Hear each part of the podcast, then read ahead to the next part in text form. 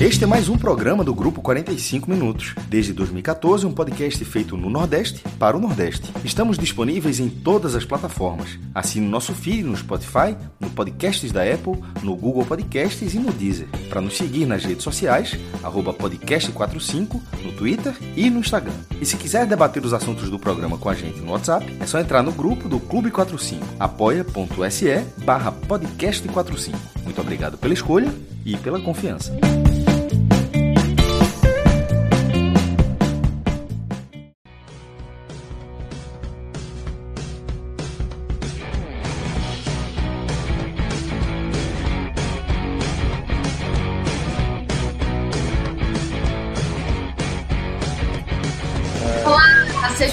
Bem-vindos, muito bem-vindas a mais um podcast barra live do 45 Minutos. Para quem está acompanhando pela live, muito boa noite. Para quem está no podcast, não sei quando você está ouvindo a gente, mas de qualquer forma, seja muito bem-vindo.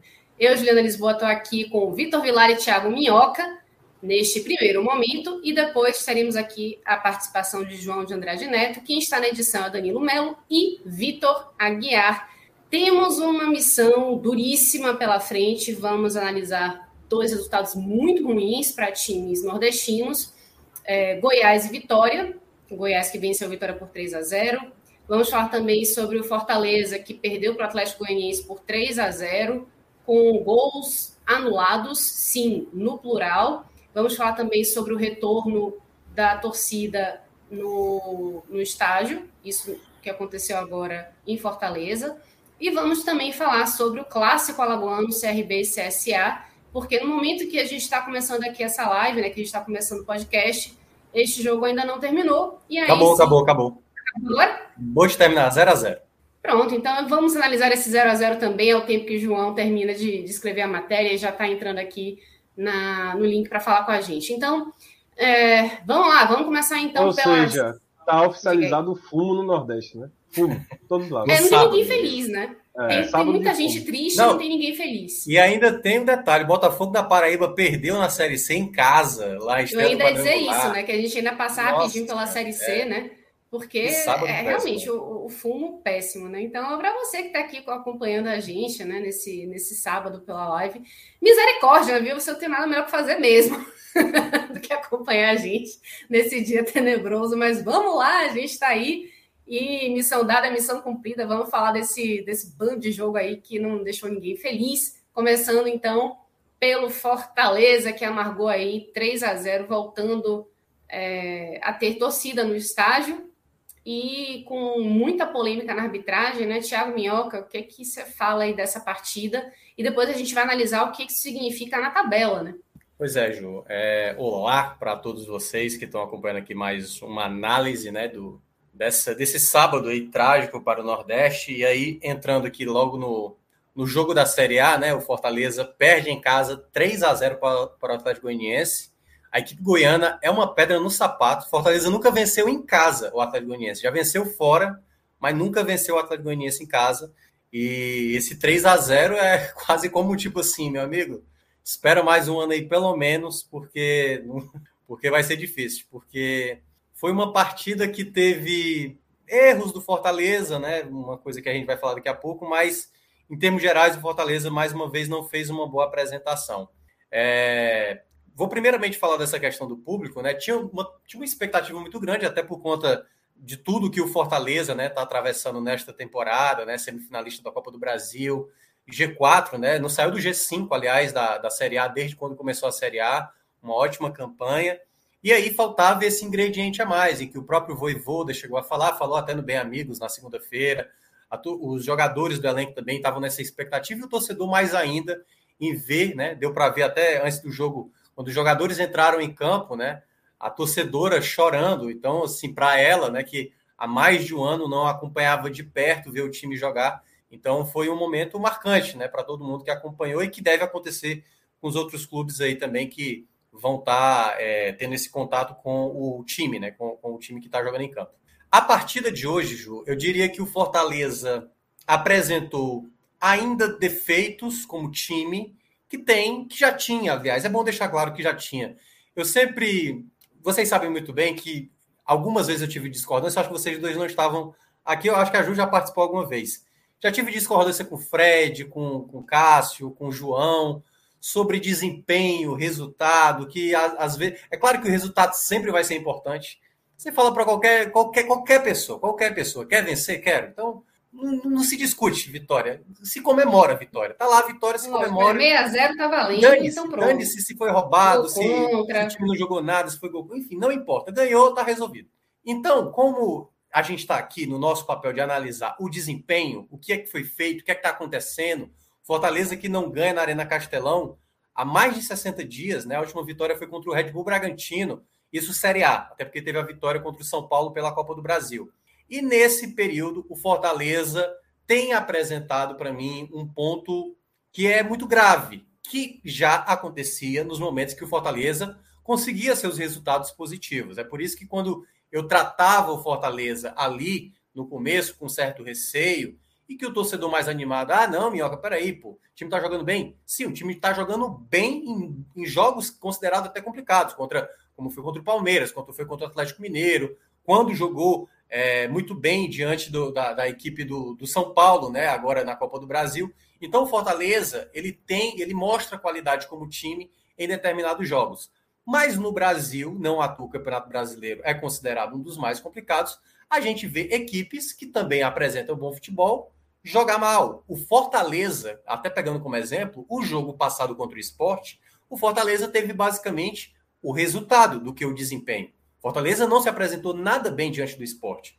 E aí é quando vem, na análise da partida de hoje, um time que, mais uma vez, pecou por sua desatenção. Né? Os três gols que o Atlético Goianiense fez foi na desatenção do Fortaleza. Mas se a gente for falar da maneira cronológica da partida, os primeiros minutos eu já senti o Fortaleza muito permissivo com o jogo. Que eu tinha destacado isso no jogo contra o esporte. Fortaleza, quando fez o gol contra o esporte, permitiu demais a equipe pernambucana ter a bola, ganhar confiança, que é, eu até falei isso aqui da, da, semana passada e das outras vezes, é natural. No futebol acontece de você dominar mais, você ser dominado, porém, na hora que você é dominado, você precisa começar a encontrar opções, escolhas para sair de uma situação desconfortável, como aconteceu nos primeiros minutos. Acho que com 16 minutos, o Atlético Goianiense era mais agressivo, o Fortaleza não conseguia construir jogadas, era com muita dificuldade em trabalhar essa bola.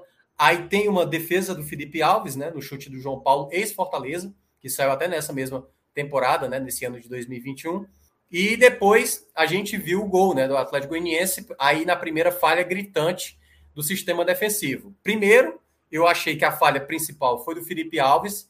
Tudo bem, tem a falha do Benevenuto, que parece não ir inteiro, né, para tirar a, o corte ali, mas eu acho que o goleiro não pode simplesmente abdicar de tentar socar essa bola ou tentar afastar essa bola, porque pode acontecer o que aconteceu. Numa situação dessa, o zagueiro furar, o zagueiro errar, a bola passar e aí a bola na infelicidade bate no Felipe e entra. Então acho que foi um erro do Felipe Alves de muita confiança de que aquela bola não, não daria em nada. Tanto é que ele baixa os braços, ele acho que confiou demais que nada iria acontecer e acaba saindo o gol. Naquele momento do jogo, eu cheguei a destacar no rádio.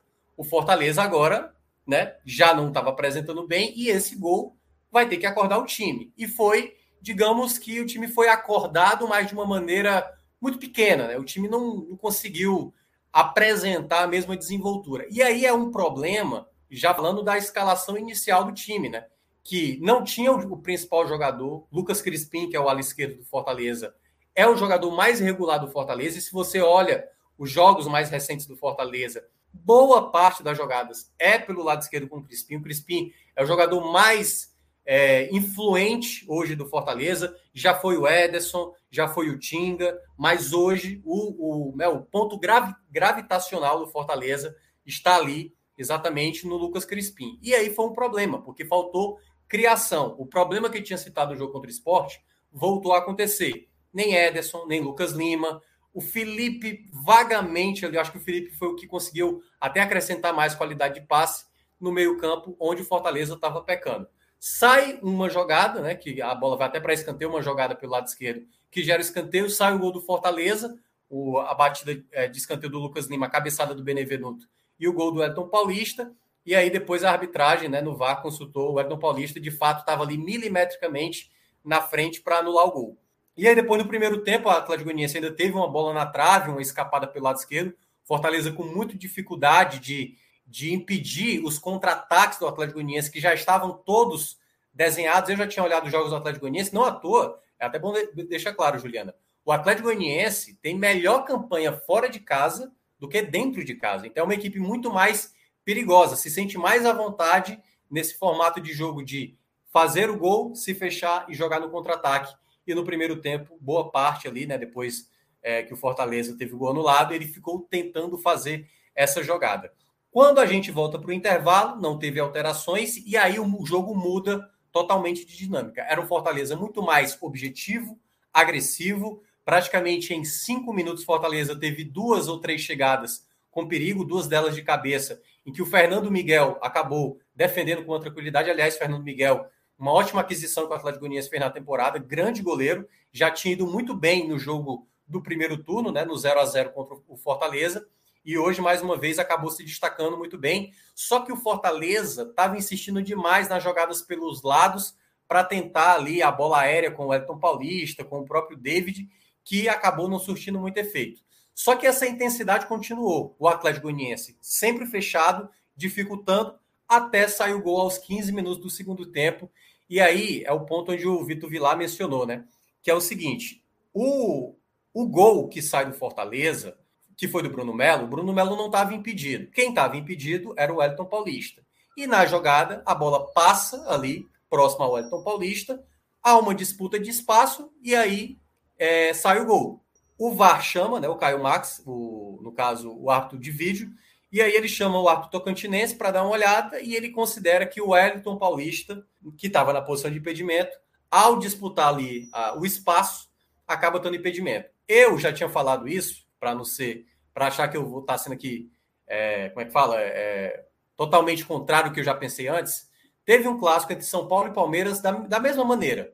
E o, teve um gol de São Paulo que o Miranda estava bem distante da bola por onde passou, mas o jogador que disputava com o Miranda, ele não alcança a bola. Eu acho que ele não alcançaria mesmo com o Miranda ali do lado. Em todo caso, a arbitragem anulou aquele gol e aí foi muito semelhante com esse gol do Fortaleza. Eu acho uma regra absurda porque na prática, se você olha a jogada, não foi, não foi essa disputa com o Elton Paulista que resultou, e eu acho que o Vila até já mencionou a opinião dele, não foi isso que determinou sabe, atrapalhar a ponto do Fortaleza se beneficiar em fazer o gol. Eu acho que foi uma jogada limpa, uma, uma disputa ali de espaço, que não afetou diretamente na marcação, né, na, no, no, gol do Fortaleza. E aí, gol anulado, todo mundo ficou bastante nervoso. Voivoda, que não é um treinador de se exaltar, nunca nem tinha tomado um amarelo, ele é bastante educado.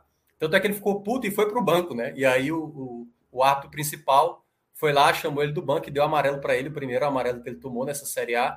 E aí depois o jogo ficou nesse, né? O Fortaleza em cima, direto, criando é, jogadas para tentar romper a barreira que o Atlético Goianiense colocou. E aí, Ju, olha que curioso. O Atlético Goianiense, no segundo tempo, deu duas finalizações. Foram dois gols.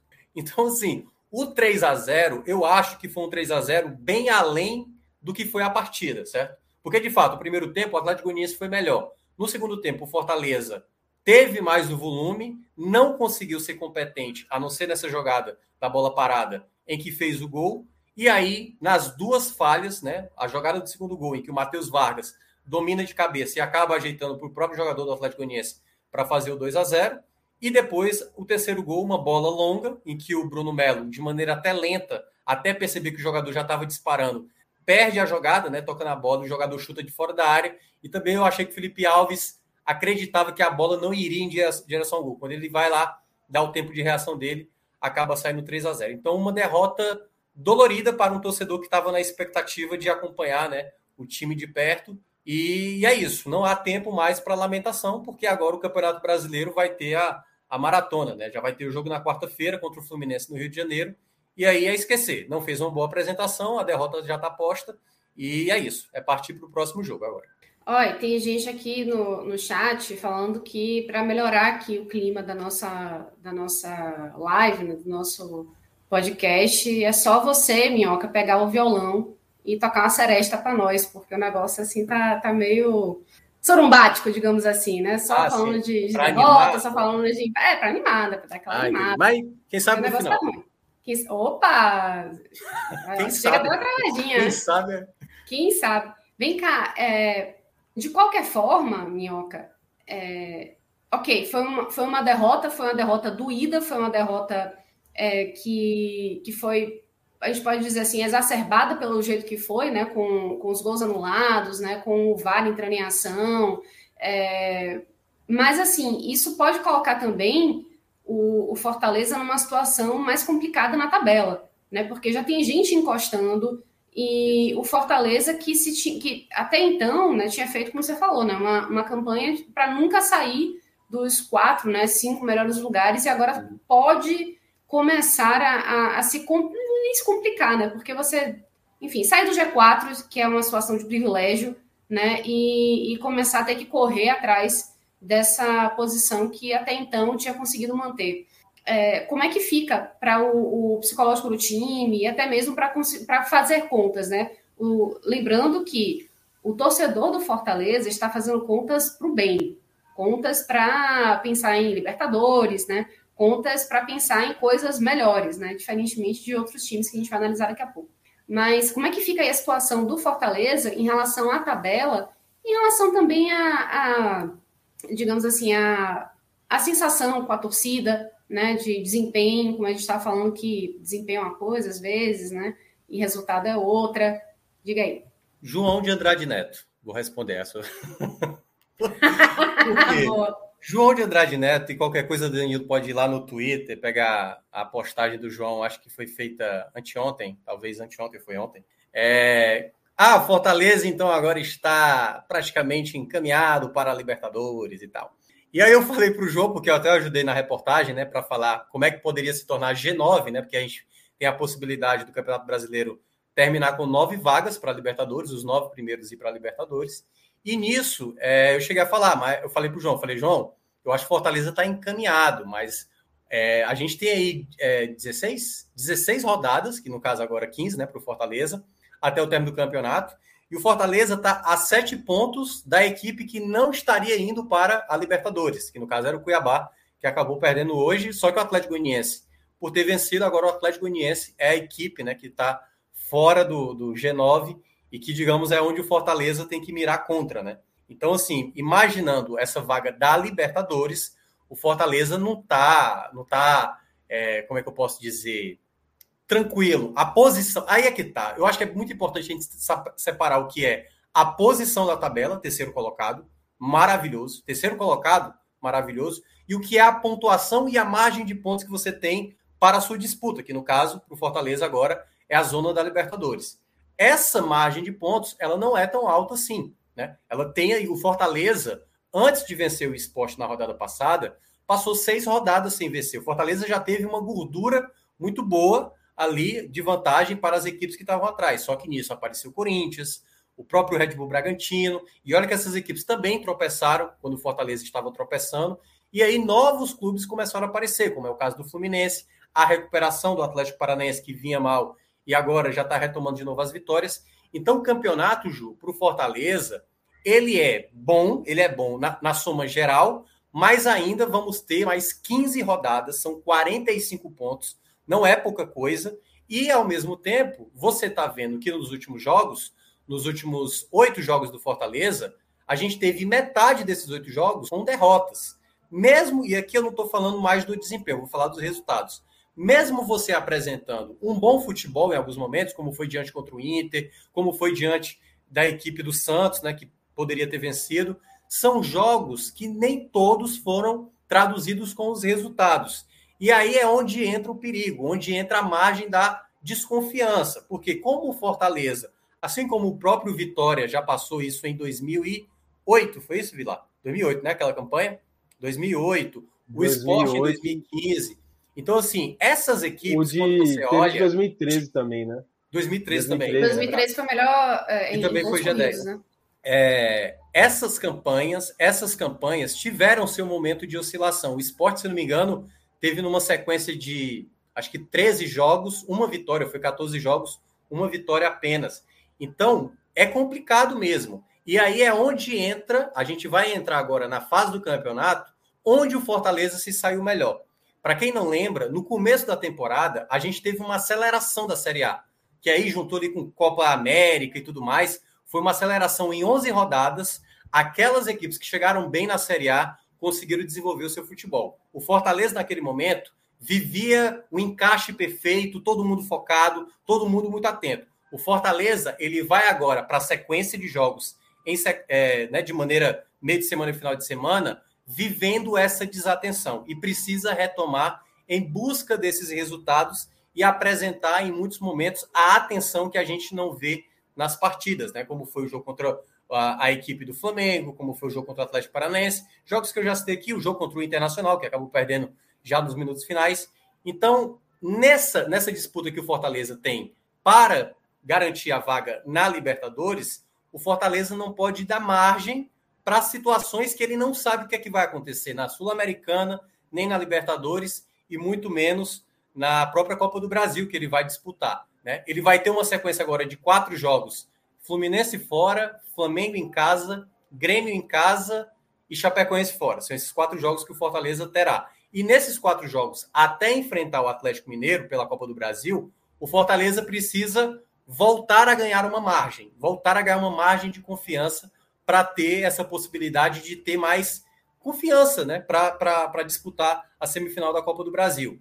Então, assim, é um momento em que o Fortaleza não pode ficar tão ficar distante da vitória. E os desempenhos, somando o jogo contra o esporte, que eu considerei até abaixo, mais do que esse, né, do 3 a 0 é, com essa partida, que mais uma vez, o Fortaleza precisa ainda estabelecer um, um foco melhor, como apresentou no começo da temporada, e obviamente tendo né, ali as oportunidades que cria melhor aproveitadas, porque é essa, essa é o grande empecilho que vai bater, e aí até para fechar essa parte da análise, com aquilo que eu mencionei lá no áudio guia. Eu olho para esse Fortaleza, eu olhava para esse Fortaleza como uma possível surpresa, mas que eu olhava nesse elenco as limitações naturais de um time que tem a sua limitação financeira e por isso paga muitas vezes por essa desatenção que a gente acaba encontrando nos jogos por vezes. Muito bem. É, quando o Minhoca fala, velho, a gente se sente até um pouco constrangido, né? Porque o cara fala tudo, né? É, é muita. Você, velho, assim, é, é, é um cara com muito. com muitos recursos, né? Que tem muito contexto, assim, é. Eu, tem uma coisa só que a nossa de trabalhar é junto com. Não com, é, não é. Eu me acho bem abaixo, mas tudo bem. Tem uma coisa só que eu queria dizer que é o é seguinte: sério. o jogo do, do Fortaleza eu não vi, porque foi no mesmo horário do Vitória. É, mas, cara, de, depois eu parei para ver o, o, lance do gol de Bruno Melo, né, que foi anulado eu não entendi sinceramente o que, a, o, que o árbitro viu para anular aquele gol. Assim, eu não, eu não consegui, sinceramente, objetivamente, entender por que a anulação. No comentário da transmissão até aponta que o Wellington Paulista teria participado do lance. É, ao... ele considera, só só para explicar, ele considera, na hora que a bola está passando ali pelo Wellington Paulista, tem uma disputa de espaço com o jogador do Atlético Uniense, que na minha avaliação não é suficiente para atrapalhar o zagueiro do Atlético Goianiense disputar a bola. E aí, esse tipo de, de, de, disputa fez com que atrapalhasse a defesa do Atlético Goianiense de retirar uma possível bola que pudesse passar ali. E aí eu achei pois exagerado. É, eu achei um pouco exagerado. Demais, eu, eu, demais. Eu entendi que ele considera que o Wellington Paulista disputa porque o zagueiro do Atlético Paranense sobe e fura, né? É. Mas eu achei um pouco exagerado porque o jogador do Atlético, ele na minha visão, tá, gente? É uma, é questão de visão é, mesmo do lance. Eu, eu acho que ele sobe, inclusive, de qualquer maneira, e que ele não chegaria na bola, porque ele pulou, ele já tinha passado um pouco da bola, a verdade é essa. Ele pulou meio que no reflexo e não alcançou. E a disputa mesmo, né, para ver quem conseguiria afastar a bola, é onde Bruno Melo tá. Eu acho que o Wellington Paulista não participou. Tudo bem, ele estava impedido realmente. Se ele tivesse tocado que... na bola, ou tivesse participado dire diretamente, ele estava adiantado mas eu acho que a participação dele no lance é uma forçada de barra muito grande, na minha visão. É uma forçada oh, de barra muito grande. Oh, minha, foi um lance tem... decisivo, né? Foi um lance muito e, decisivo tem, jogo. Tem muita gente aqui comentando também é, que a, a linha do VAR estaria descalibrada. Eu já vi alguns dois ou três comentários aqui na, no nosso chat falando isso. De novo, né? Eu não, eu não vi o jogo também, porque estava rolando do Vitória uhum. e aqui a televisão da, da casa, né? Só, é, só pode ficar. Eu, eu, aí é, aí eu, eu não lugar, sei. Eu mas... não vi, eu não vi nada sobre descalibragem da, enfim, do VAR, né? Mas assim, para lances como esse, Vitor, que é assim, eu acho uma regra absurda, sabe? Uma disputa que que eu acho que tem pouca interferência numa situação. E aí o outro ponto, eu acho que esse lance, tal qual eu estava citando lá do Palmeiras e São Paulo, é um lance muito interpretativo, a ponto do VAR acionar o árbitro principal para dizer: olha, teve algo bem escandaloso lá, que, tipo assim, o Elton Paulista impediu de fato o jogador de disputar a jogada, sabe? Aí eu, tipo assim, ficou na frente, sabe? Atrapalhou de maneira crucial, sabe? Eu acho que a palavra é essa. E eu acho que o VAR tem que ser acionado para lances assim. Na hora você olha, tipo assim, cara, Pode ser, pode ser, mas é, sabe, é muito ali no limite do que é e do que não é, sabe? Eu achei um excesso deveria... de, de preciosismo, assim, né? é um Isso, a palavra é essa mesmo. Mas eu acho, eu acho é. Peraí, peraí, peraí, peraí, calma, calma, calma, calma. Dois altos, como a gente fala aqui na, aqui na Bahia. Deixa eu apresentar esse homem maravilhoso que acabou de entrar, lá ele, aqui na live. João de Andrade Neto, seja muito bem-vindo. Vai falar aqui sobre Série B, clássico alagoano, mas também dá os pitacos sobre o Fortaleza, até porque ele é muito querido pela torcida do Leão ah, PC, né, João? Principalmente depois da última tweetada dele. Veja só, vamos lá. Eu, eu já estava aqui na live, não, não participando da live, mas já escutando a live, quando o Minhoca atribuiu a minha derrota no Danos. Mas vamos lá. Vamos lá. Ah, lembrando é, que ele não foi o único, hein? Ele não foi o único. Isso, isso é João, só. só um detalhe, João. Vieram ah. torcedores do Fortaleza falaram assim: Pô, cara, esse cara do 45 aí tá de sacanagem, viu? Aquela tweetada falou, Fortaleza é, já tá. Já são, no... são nove, porra. Cara, não vem assim, ó, eu, Sim, calma. Pô, mas, exatamente. É, Tem muito que eu, eu, eu, eu, ainda boto a mão no fogo, vai se classificar para Libertadores. Tô botando, tô reforçando aqui. É, eu, não, eu não, também não vi o jogo do Fortaleza que eu tava vendo. Eu ia, vou comentar aqui o jogo o clássico da Lagoano, né? Foi bem meio menos. Mas quando chegar lá eu, eu comento. É, e eu vi os gols, né, assim, coisas passageiras. O que eu posso falar assim, os gols são, foram três gols safados, né? Foi. Tomou. Três, três golzinhos três, saf... falhas, né? três golzinhos safados. E sobre o VAR, que era o, o debate aí, é, o que eu tô dizendo é o seguinte: o VAR no Brasil é um VAR, é, é, é jabuticaba. Tipo, é, é, é o VAR que só existe no Brasil. O VAR chama para analisar lances que eu acho que não, não, não acontece.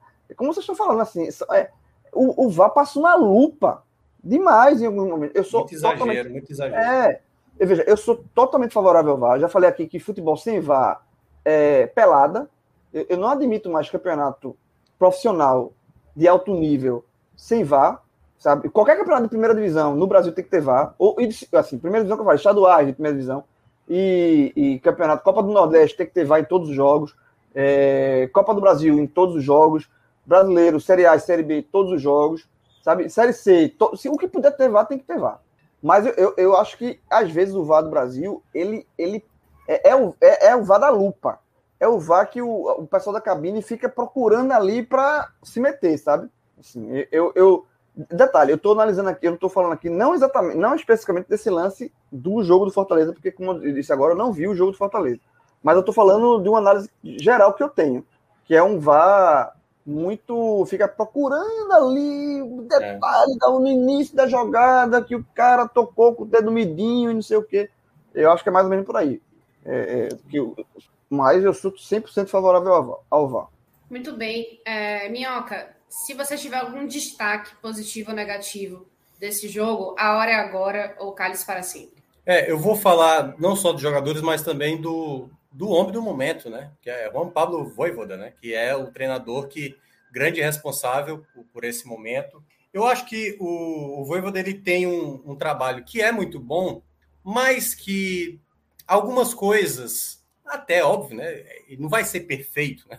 Ele vai ter os seus defeitos. E eu acho que o Voivoda ele, ele tem estabelecido nas partidas sempre um rodízio da dupla de ataque ele não estabeleceu dois titulares. Então a gente já viu, hoje foi David com Elton Paulista, mas já vimos David com Robson, Robson com Elton Paulista, é, Romarinho com David, enfim, já vimos várias permutações aí, várias combinações de duplas de ataque.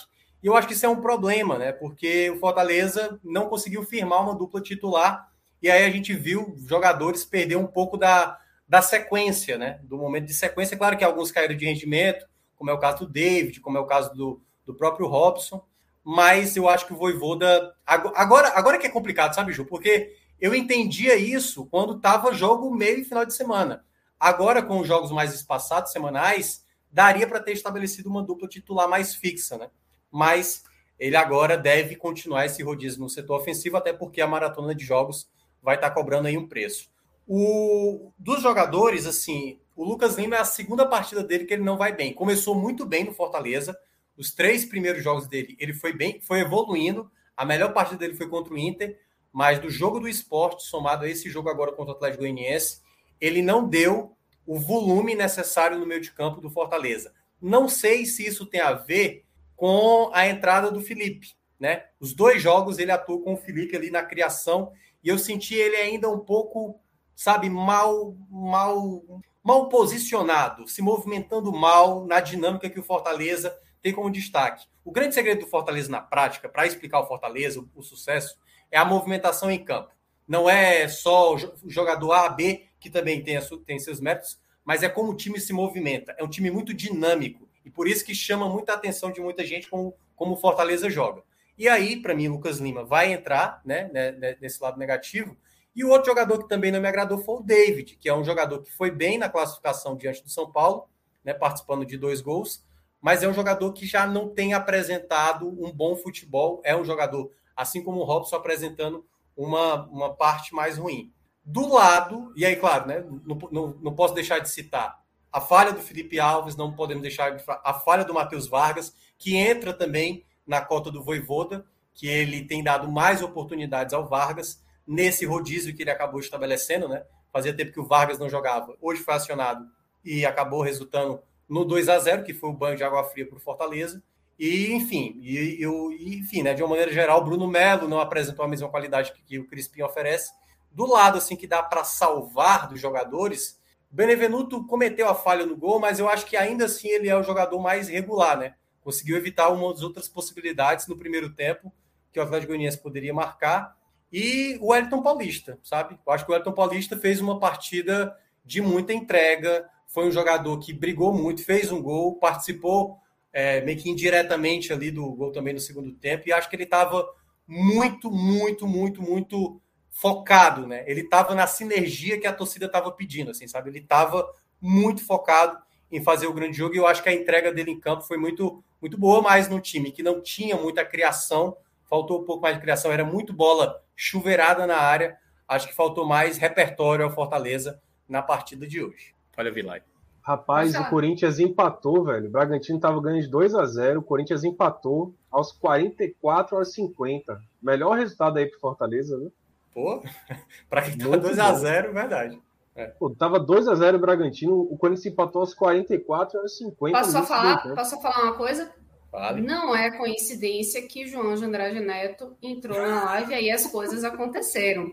Tirem suas próprias conclusões. Eu sou o amuleto do Fortaleza. Eita. O Fortaleza só perdeu, o Fortaleza só perdeu esse jogo porque eu não assisti o jogo. Tá bom. Tá preocupado com outras coisas. Eu sou o amuleto. Eu nunca participei de uma live do Fortaleza para comentar o Fortaleza que o Fortaleza perdendo. Inclusive, eu já falei aqui que na Copa do Brasil eu tenho que estar na live contra o Atlético Mineiro. Vamos aguardar. É a chance. Não, é, eu acho que a gente pode colocar. A gente, a gente pode fazer um teste no jogo, enquete, de ida, né? no jogo de ida, para saber se dá certo. Não, exatamente. Não, nos dois. Nos dois jogos. Ok, né? Então é, só pode ser o combo, né? O jogo de ida é, jogo de Não, o jogo contra o, a, a, classificação contra o São Paulo tava. Então, a torcida, a, a torcida de Fortaleza me ama. Sim, a gente inclusive teve muitos, muitos é, comentários aqui, né? É, é, elogiosos da sua pessoa. É, tá, bom... Detalhe, Ju, deixa, deixa, fazer uma propaganda aqui rápida aí do, do Clube 45. Para quem não está no não. Clube 45 ainda, né? Quem não. Que, quem quiser entrar no Clube... Série A, você está falando, né? Série A, série Não, ah, isso aí eu é porque você sair. Você, você, é, você, você, agora você. Peraí, inclusive a gente tem que falar sobre minhoca, hein? É, não, o clube, o clube, quem quiser, assim, primeiro, a parte séria, você ajudando, você entrar no Apoia para Podcast 45, você ajuda o projeto, né? Você pode entrar tanto no, no, no apoia.se barra é, Podcast 45 ou NA45, né? Porque um é do site e o outro é do, do daqui das lives, do projeto, do, do podcast, tudo. E você ajuda. Tudo, o... Tá tudo ligado. É, né? é mas é a mesma coisa, vai, vai tudo no mesmo fim, que é ajudar o projeto e ajudar a manutenção do projeto. E tá, a gente tá aqui, né? Todo mundo aqui gosta de gravar, mas todo mundo também, é, todo mundo trabalha. Isso aqui é, uma, é um, é um a trabalho... gente, olha, por mais incrível que pareça, a gente tem vida. Quer dizer, é, a gente exatamente. deveria ter vida, né? E, deveria. e, conta pagar, e conta pagar. Mas tem conta pagar. Inclusive, então... Roberto Serafim, ó, muito obrigada aí pelo superchat. Abraços a todos. Minhoca, você não acha que Fortaleza está com a cabeça na Copa do Brasil? Calma, ele já vai responder. João, termine aí sua. Só para terminar, então. Sua análise. Para quem quiser apoiar o projeto como um todo, primeiro, a gente já agradece, porque é importante demais para manter a estrutura que a gente tem, que já é uma estrutura grande, né? Aí a gente tem ideia de apoiar, mas só para manter a estrutura que a gente já tem, já é um, já demanda um, um trabalho danado de, de, grana, de tudo, e o, o, apoio de vocês é fundamental. E você apoiando, você ganha, você não é, você vai apoiar e não vai ficar só para, você vai ter o, o, os benefícios. E para mim, um dos maiores benefícios é participar do Clube 45, Oh, depois... Benefício, benefício para alguma é para tem gente que é dor de é, cabeça, viu? Porque para ficar só. aturando Fred, João, Minho, Camila, Camila, olha só. Mais. Camila. o, o, clube, o Clube 45, o jogo, a derrota do Fortaleza causou um, um rebuliço no Clube 45. Ah, foi?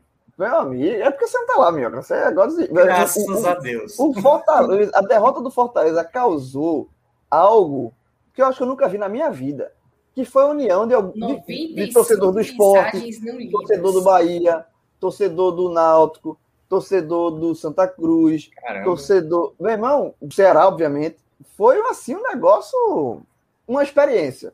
Então, que você quer, quer fazer parte dessa experiência, entre lá no Clube 45, você vai ter essa experiência. Porque foi oh, uma experiência. Dica, dica para o torcedor do Fortaleza: hoje não é o melhor dia para você fazer isso. Se você puder segurar até amanhã, de repente, a próxima rodada pode, pode é, ser melhor. Então, falar. até o, ou então o entrar logo, perder, né?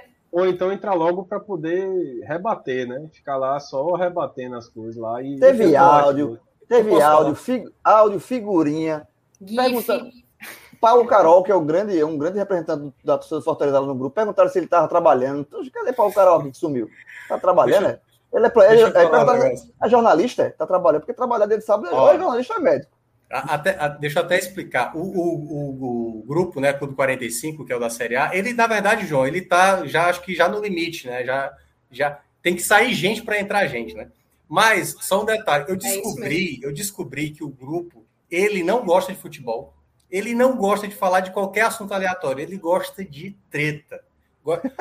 Como qualquer grupo de WhatsApp. André, André Apolinário, André Apolinário, que é o presidente do grupo, né? O nosso membro mais como é que eu posso dizer, que mais gosta de tumultuar, ele fez essa semana várias pessoas migrarem da Série A para a Série B, porque eu estava é, discutindo com, com, com outro, outra pessoa, acho que era o Gabriel, sobre. Eu nem lembro qual era o assunto. A treta era tão mais importante que pessoas saíram desse grupo para entrar para ver a treta. Era isso. A diversão era ver uma treta. Não era para saber quem estava certo, quem estava errado, se concordava com um, concordava com o outro era simplesmente pela treta. Aí colocaram lá aquela foto do Michael Jackson comendo pipoca, colocaram, enfim, uma festa. As pessoas gostam de briga, Juliano. É isso. Lembrando oh, e... que esse mesmo André Apolinário, presidente do grupo, ele é tem um registro de, de to todas as tretas que já aconteceram no, É, no, no é impressionante. Não, e ele coloca ele na ordem registro. também. Ele coloca é. na ordem. É um e ele vai atualizando, o homem é uma máquina. E é tão máquina que ainda criou mais um, um, um grupo, que é muito bom, inclusive, também com, com o pessoal do, do 45, que era o 45 Medalhas, que ah, foi criado na época da Olimpíada, continua.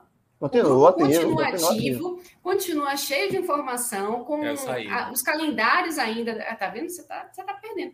É, você tá perdendo as tretas aí desse grupo também. E ah, são tretas boas. É. E tem um calendário aí de, de todas as modalidades esportivas, olímpicas, paralímpicas também. Então é bem bacana e, e enfim, a gente está sempre aí debatendo, tretando. E tem o do Agamenon agora, viu? E tem também no, e tem também no podcast, é o após bar Agamenon, que é do Agamenon.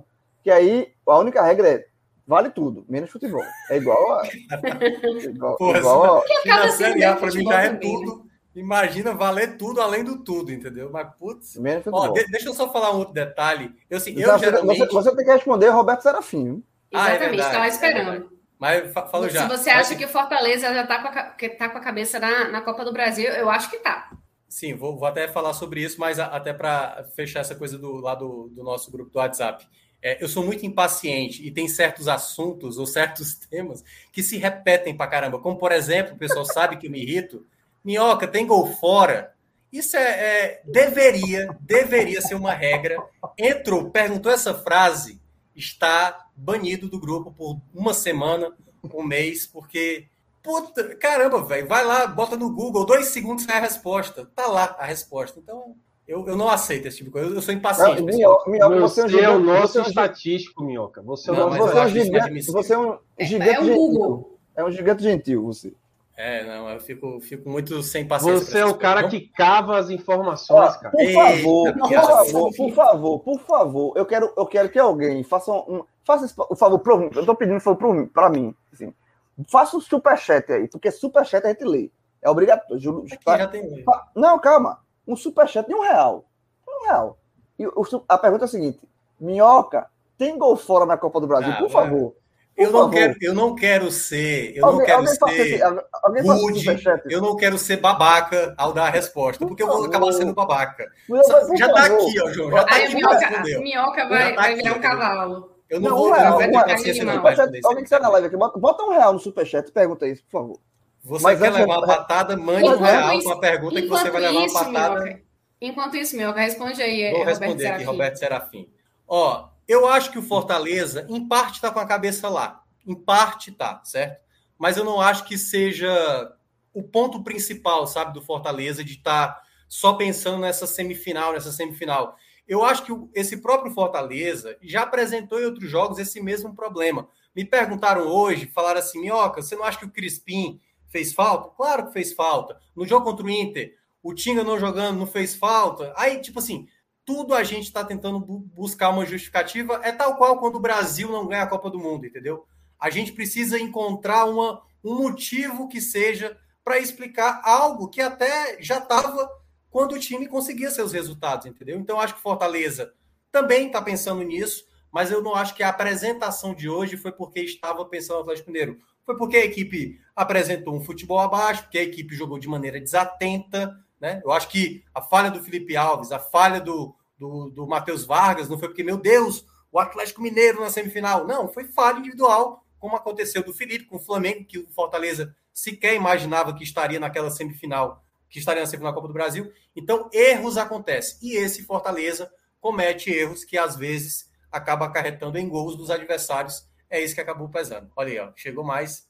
Chegou só um real. Não é só um real, então ele não falou nada. Ah, isso é Danilo. Danilo, Danilo mas a gente não. sabe Danilo, o que significa. Mas Danilo da casa, Danilo da casa. Conta mas a gente sabe o que significa. Mas se quiser, eu mando o Danilo se lascar de graça. Eu posso até.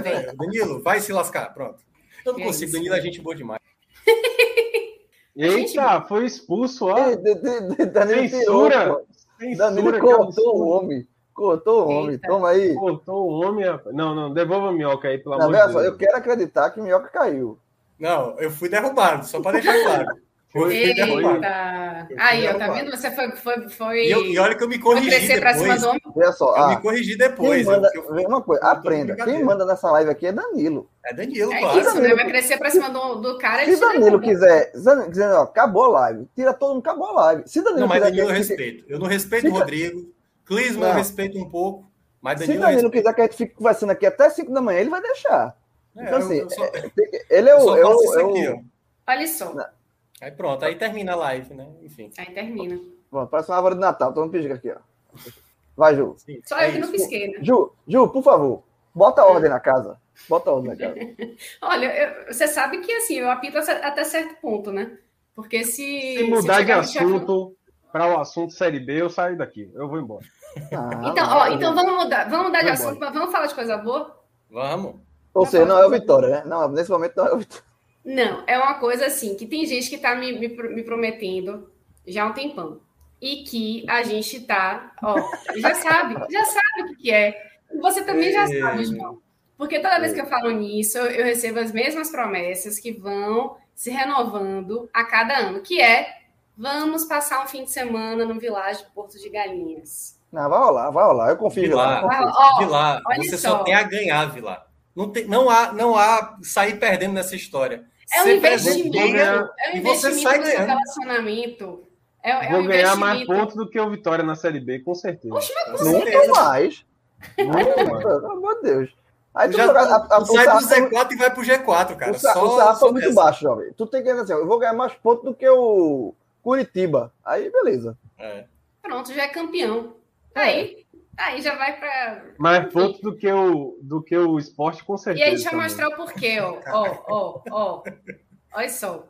Olha aí. Vilagem Porto de Galinhas, que por sinal é o, o- o parceiro mais antigo, né, do, do podcast 45 Minutos, que fica nesse paraíso que eu, infelizmente, graças a Vitor Vilar, não conheço ainda. Ele tá sempre dizendo que isso vai mudar, né, que ano que vem vai ser mais tranquilo, mas entre ano e sai ano é sempre a mesma promessa que vai sendo renovada. Olha só que você tá perdendo, Vitor. Cara, Olha só, café da A manhã. piscina, a velho. Olha só, piscina, eu na, eu vou- eu vou a dar- eu piscina vou na dar- varanda é avacalhação. velho. Eu vou Isso dar é- uma- na varanda. Isso vou é dar café pra- da manhã de Ana Maria Braga. Mas- Quem tá na, quem tá na live e não tá, quem tá, escutou, desculpa, quem tá vendo a versão podcast não tá vendo, né, obviamente. E eu vou descrever aqui. Tem uma foto do café da manhã, Audiodescrição. áudio um café da manhã, que É meu amigo tem tudo no café. É, é, é como o Minhoca falou, é Ana Maria Braga. E Não, Ana Maria eu- Braga chora. Não tem É, isso tudo, não. E, e eu vou dizer, eu já comi este café da manhã exatamente do jeito que tá aí, levado no quarto, na bandejinha, lá no- na, me- na mesa que fica lá, na área do bangalô lá. Meu amigo, é ponto demais. Ponto demais. Não, Então, assim, e, o- e- e quer saber o que é melhor ainda, João? Eu tenho certeza que você termina de tomar esse café, ou então, dependendo de onde você está, se você está no Mangalô, você tem uma vista para o mar inigualável. Exatamente. E Você depois come- tem a piscina na varanda, né? Que eu acho uma divide é uma- E a piscina, e a- e a- essa aí, Olha que- isso, gente. Uma Não, piscina na varanda. é o ponto É, turístico. foto clássica de João, né? É ponto, ponto turístico de Porto Galinha isso aí. Ponto... Eu já fiz uma foto dessa piscina. Famosa. É, não, ó, que, que, não, que não foi qualquer coisa, que só fez mexer com Paulo Oliveira. Só. É, Paulo É Oliveira. verdade. E que ela respondeu. É Exatamente. isso. É É, isso. um engajamento aí. É, exatamente. Então, assim, o Village, meu irmão, é, é- Velho, não tem. vo- Você vai, é como se- é, é paraíso, meu irmão. Você tira, você vai ter. Desconecta do, do- da- dos problemas da- do dia a dia normal e você vai realmente mergulhar de cabeça. Os dias que você estiver lá, você vai estar é, 100% no paraíso. Não tem outra. A melhor palavra para descrever é essa. João, um dia eu vou fazer o teste, viu? Eu vou fazer o teste um dia, porque se você fez essa foto e Paulo Oliveira foi comentar, eu que não tenho parceira, né? Vou só, se, se eu for, eu vou só. Então vamos ver quem é que vai aparecer para né? comentar. Assim, Joga no, então, Tinder, joga no Tinder, Minhoca, no Tinder. Eu não uso Não, o Tinder, eu- cara. Ó, eu não tenho aí, coragem, não. Quando dá, ma- quando dá match, eu, eu já fico com medo e, e vou embora. Eu já não sei o que eu. Ó, ó, Uma, uma coisa bacana também, é, João, e você já me falou isso algumas vezes, que, e, e eu fico muito tranquila porque eu sou meio a, a, a neurótica, né? Na hora de sair. É, o Village está com todas as, todos os protocolos de segurança Tudo. atualizadíssimos para receber todo mundo que for, todos os turistas, né? Todo mundo que for todos, todos, todos. hospedar lá. E eu vi nas fotos aí todo mundo de máscara, até a Baiana de Acarajé de máscara, mesmo nos lugares é, ao ar livre, todo mundo de máscara, nos, nos restaurantes, e álcool gel em tudo que é lugar. E a, assim, é uma coisa que dá pra gente um pouquinho mais de segurança no momento que, claro, tá todo mundo vacinado. Ah, tomei minha segunda dose, hein? Quinta-feira tomei minha segunda bem. dose. Já estou imunizada, né? Mais alguns diazinhos para essa vacina percorrer Parabéns, esse pouquinho todo aqui.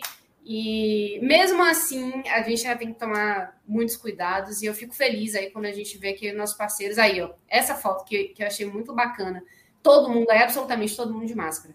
Então é, é importante saber que você pode se sentir seguro também enquanto você está aí relaxando no, no fim de semana, né? No, no feriadão, que tá chegando, né, Vitor? A gente podia estar lá. A gente podia tá É, e, e, e Ju, só, e só para lembrar, o, a, a- o- a preparação do Village, entre elas, é justamente a questão do café da manhã. O, ca- o café da manhã você recebe é, as porções individuais, né? Então não tem, não tem mais aquela, como tinha antes, uma aglomeração, você se servir e tal. Agora você vai, recebe a cesta com todo, todo o café da manhã, e aí se você quiser alguma coisa, você pede ao, a pessoa, a pessoa vai lá e, e traz para você. Então é uma. é, o Village se preparou Desde o café da manhã até a, show da boate, os shows que aconteciam na boate, né? À noite, é lugar fechado. Agora, os shows estão acontecendo na beira da piscina, no lugar aberto. Né? E para mim, eu, eu, eu achei muito melhor, particularmente. Assim, achei.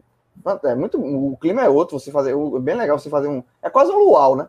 Então, velho. Fica... Eu adoraria conferir, né? Eu espero que um dia aí a gente consiga, né, Vitor?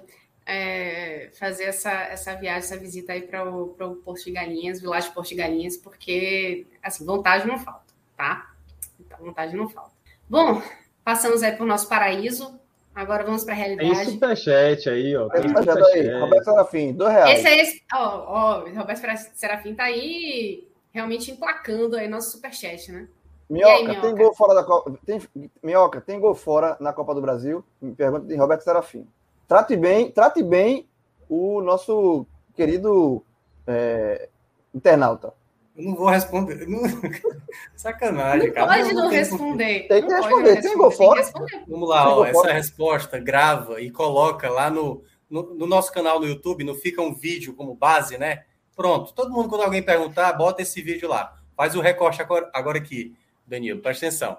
Gol fora no Brasil não existe mais. Não existe mais em Série D, não existe em Copa do Brasil, não existe em Copa do Nordeste, não existe mais gol fora de casa como critério de desempate, é bom deixar claro, em competições nacionais, em competições estaduais. Na América do Sul tem, na Eurocopa não tem. Então, e aí, quem quiser saber mais, bota no Google e vai ler o regulamento. Lê regulamento que você sabe. Pronto, é resumindo é isso. Besteira. Foi educado, né? Foi, foi. É, foi educado. derrapou no final, mas foi bem. É, Bom, então, agora que Roberto Serafim já fez essa pergunta e ela foi respondida, vamos falar de Série B ou Série C quase, né, Vitor? É isso, calma. Ah, Grestia, que agressividade absurda, né? Não, aí a realidade é, é... Porque, assim, o que a gente vê, eu tenho amigos, assim como você, né, né Vitor Vilar? a gente tem muitos amigos rubro-negros, né, torcedores do Vitória, que já estão, é, digamos, preparando terreno, né? Achando assim, não, é melhor a gente se preparar para uma Série C para subir em 2022, né? E, e, em vez de ficar gastando tempo, neurônios, né? É, energia para ficar fazendo conta na calculadora para ver quanto que, que pode ainda, quem sabe. É isso mesmo, assim, o saldo de hoje dessa derrota pende para esse lado? Veja bem, o povo já estava no, no final do jogo de hoje, o povo né, já estava vendo onde é que assiste a Série C em 2022. O oficial já estava vendo se o da zona, da zona, da zona, Mas não vai não, viu? Não vai não. Tem fontes aqui que cobrem TV, né? Que já, inclusive, saiu matéria essa semana aí, ou semana passada, de que o Dazone está desistindo do Brasil, está entregando vários direitos de transmissão aí só não entregou ainda dos, dos direitos de emissão que ainda estão em, em, andamento, né? Exemplo da Série C. Mas existe uma chance grande de que o Dazone entregue também a Série C, porque ele está saindo do Brasil, a operação está saindo do Brasil. Ou seja, o torcedor do Vitória talvez tenha que assistir o time no famoso Maicujo, né? Outros Maicujo, Maicujo. CBF TV e tal. E nem na Band, né? Porque a Band ela retransmite o Dazone, né? Ela pega é bom lembrar que não é mais Maicujo, é Eleven. Eleven Sports. É. Exatamente. A Band aqui no Nordeste, exemplo aqui da Bahia, retransmite o sinal do Dazone. É uma é, é, é, é nacional, né? exatamente. E o Dazone parece que pode existir também na Série C, ou seja, é, torcedor do Vitória que está acostumado aí com Premier, né, com, com ver o time na, do Brasileirão aí na, na Sport TV e tal, talvez tenha que se acostumar ano que vem com novas plataformas aí de transmissão. Mas é isso, velho, assim, ó, Ó, é... Deixa eu só falar uma coisa. Para quem gosta de futebol feminino, é normalíssimo, viu? O, é, o antigo Cujo, agora Eleven Sports, é o que a gente sempre usava aí. E já era muito bom, viu? Porque antes disso, nem isso. Nem isso. Era nada. Era você tentar achar link pirata aí nos lugares e, e tentar ver o que, que acontecia. Mas é, primeiro. Não, e nem isso. Para time, é, para jogo feminino, nem ah, isso. Ah, feminino não tinha nada. É, não, tinha não nada. tô dizendo que assim, para quem, acompanha futebol feminino, né, e assiste alguns jogos, é. já tá super acostumado, né? Então, é, Eleven Sports, Maicujo, CBF TV, não tiver transmissão, e se não tiver transmissão, nem isso, viu? Porque hoje em dia as rádios não estão indo mais para os jogos fora de casa, há muito pois tempo, é. não sei como é em outros Isso. estados, mas aqui, pelo menos em Salvador, não sei como é em Fortaleza, como é em Pernambuco, mas as rádios não mandam mais equipe para jogos fora de casa, não. Isso. E aí, meu amigo, para transmitir jogo fora de casa é o famoso tubão, né? Assiste na TV e transmite. é, aqui, aqui antes, da, antes da pandemia, antes da pandemia, mandava só o repórter. Hum, é, só a repórter, Rádio Jornal, a Rádio Jornal, que é a, a, principal rádio aqui, manda o repórter, mas a equipe, narrador e comentarista, fazem o velho tubão. Vai só Exato. o repórter. Pois é, há muito tempo já que as rádios fazem isso, né? Ou manda só o repórter, não manda ninguém. Se o, se o for muito longe, ou de difícil acesso, né? Que é o caso de alguns jogos da Série C, é possível Justamente. que não mande ninguém. E aí o bicho pega, né? Mas enfim, é, só para dizer uma coisa assim, né? Comentário rápido para resumir esse jogo do Vitória. Caiu, velho. Caiu. Mas não é pelo jogo de hoje, esse é o detalhe. Veja só, é o sentimento da torcida já, né? Depois desse jogo, velho, o pessoal tava procurando exemplos, né? Vamos trazer exemplos aqui do sentimento. O pessoal já tava olhando é, onde é que transmite a Série C em 2020, onde é que. Por exemplo, tem um nosso colega aqui, né? Um, um canal especializado no Vitória, que é o Canto Rubro Negro, de Léo Santiago, Leonardo Santiago, que é um dos maiores, né? A gente tem esses é, canais de YouTube que são especializados em clubes de futebol um dos principais aqui, se não o principal, é o Canto Rubro Negro de Léo, e ele tava, passou a live praticamente planejando como é que seria o elenco do Vitória, quem que ele manteria ou não para a Série C. Então é, é o sentimento, velho, não tem muito para onde fugir. E, e, o jogo de hoje, né, ele era uma derrota esperada. Vamos combinar que enfrentar o Goiás nesse momento lá em Goiânia era uma derrota altamente esperada. Inclusive, há pouco tempo, eu fiz aqui um comentário também sobre o Vitória, falando sobre essa tabela que tinha pela frente, e eu considerava que o Vitória não ia pontuar, nem contra Botafogo, nem contra o Goiás. Botafogo estava lá no, no, topo da tabela, Goiás também, então achava que não ia nem pontuar. Acabou pontuando, né? O Botafogo fez um jogo muito ruim no Barradão, e o Vitória, na verdade, fracassou ali de não conseguir pontuar mais. Era um jogo altamente ganhável de fazer os três pontos contra o Botafogo. Não fez. Perdeu gols, inclusive, assim, muito, muito claros, né? teve um a mais durante boa parte do segundo tempo e tal, teve uma chance de poder ganhar do Botafogo e se livrar um pouquinho da, da chance de degola, mas não ganhou, mas pontuou, fez um pontinho, e contra o Goiás era esperado, velho. Agora, não era esperado uma porrada do jeito que foi. 3 a 0 foi a primeira derrota do Vitória, só para você ter noção, foi a primeira derrota do Vitória em, na Série B por, por uma diferença maior do que um gol. O Vitória ainda não tinha perdido por uma diferença maior do que um gol. E aí não foi nem por dois gols de diferença, foi por três logo de cara. Né? Foi uma porrada que o Vitória tomou. O Vitória, apesar da má fase, tem uma defesa boa no campeonato, não é uma defesa ruim. Com Wagner Lopes, melhorou ainda mais. Né? Teve vários jogos aí com 0 a 0 sem tomar gol, e agora tomou três de cara. Num jogo em que o Vitória não disputou. Eu até brinquei lá no Twitter, né, que o pessoal fala, né, aqui no 45 minutos, vive falando que tem uns jogos de e-mail, né? Esse jogo era, era melhor ter feito e-mail, velho. Mandado e-mail e falar assim, ó, oh, Goiás, fica à vontade aí, toma esses três pontinhos para você, que a gente evita aqui o desgaste, evita a viagem, evita machucar um jogador, ter uma suspensão. Toma esses três pontos aí que é melhor. E, e era melhor mesmo, sabe? Porque, porque foi para lá, para Goiânia, tomou uma porrada de 3 a 0 num jogo em que não conseguiu nem.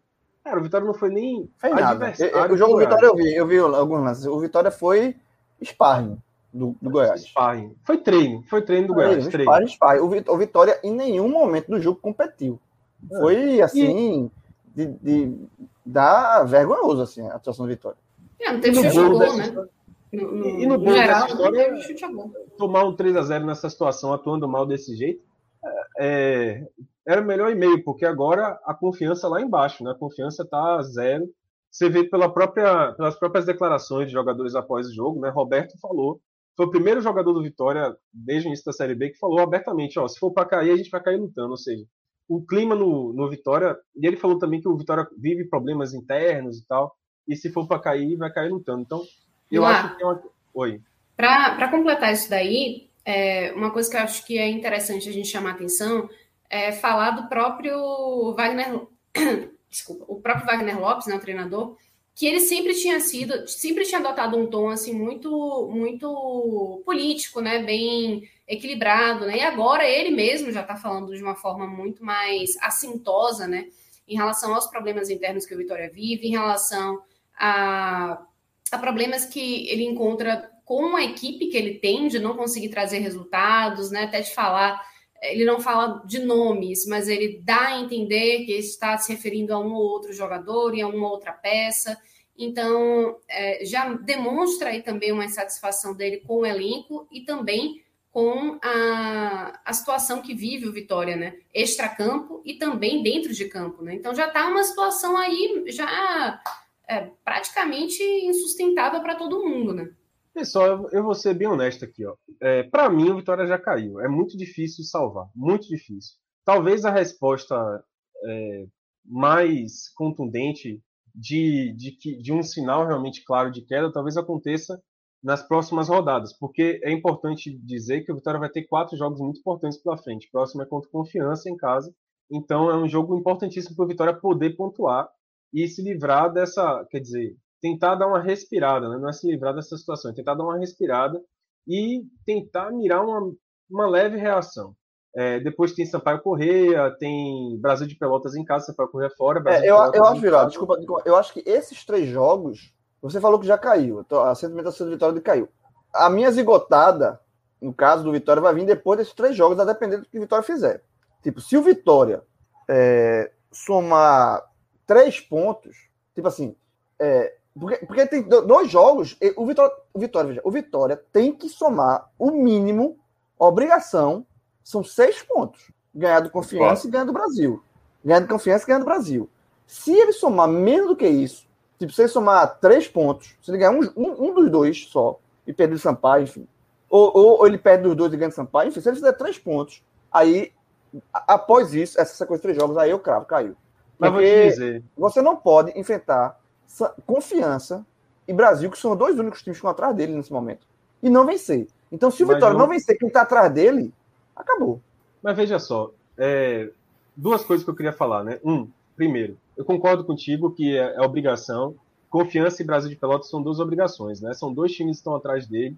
E dois times, assim, que, pô, se não ganhar do Confiança, com todo respeito ao Confiança... E os dois jogam sendo Barradão, né? Os dois são no Barradão. Exato, exato. Se não ganhar dos dois, caiu, né? Aí o... É, caiu, falando. caiu. Pra mim, é, o Vitória tá com nove dedos, assim, na, na, na, na no rebaixamento o, esse último dedo falta é só realmente não ganhar do confiança e não ganhar do Brasil de Pelotas. Porque veja, agora tem um ponto, por isso que eu falo que para mim assim o rebaixamento ele já está muito, muito, muito próximo.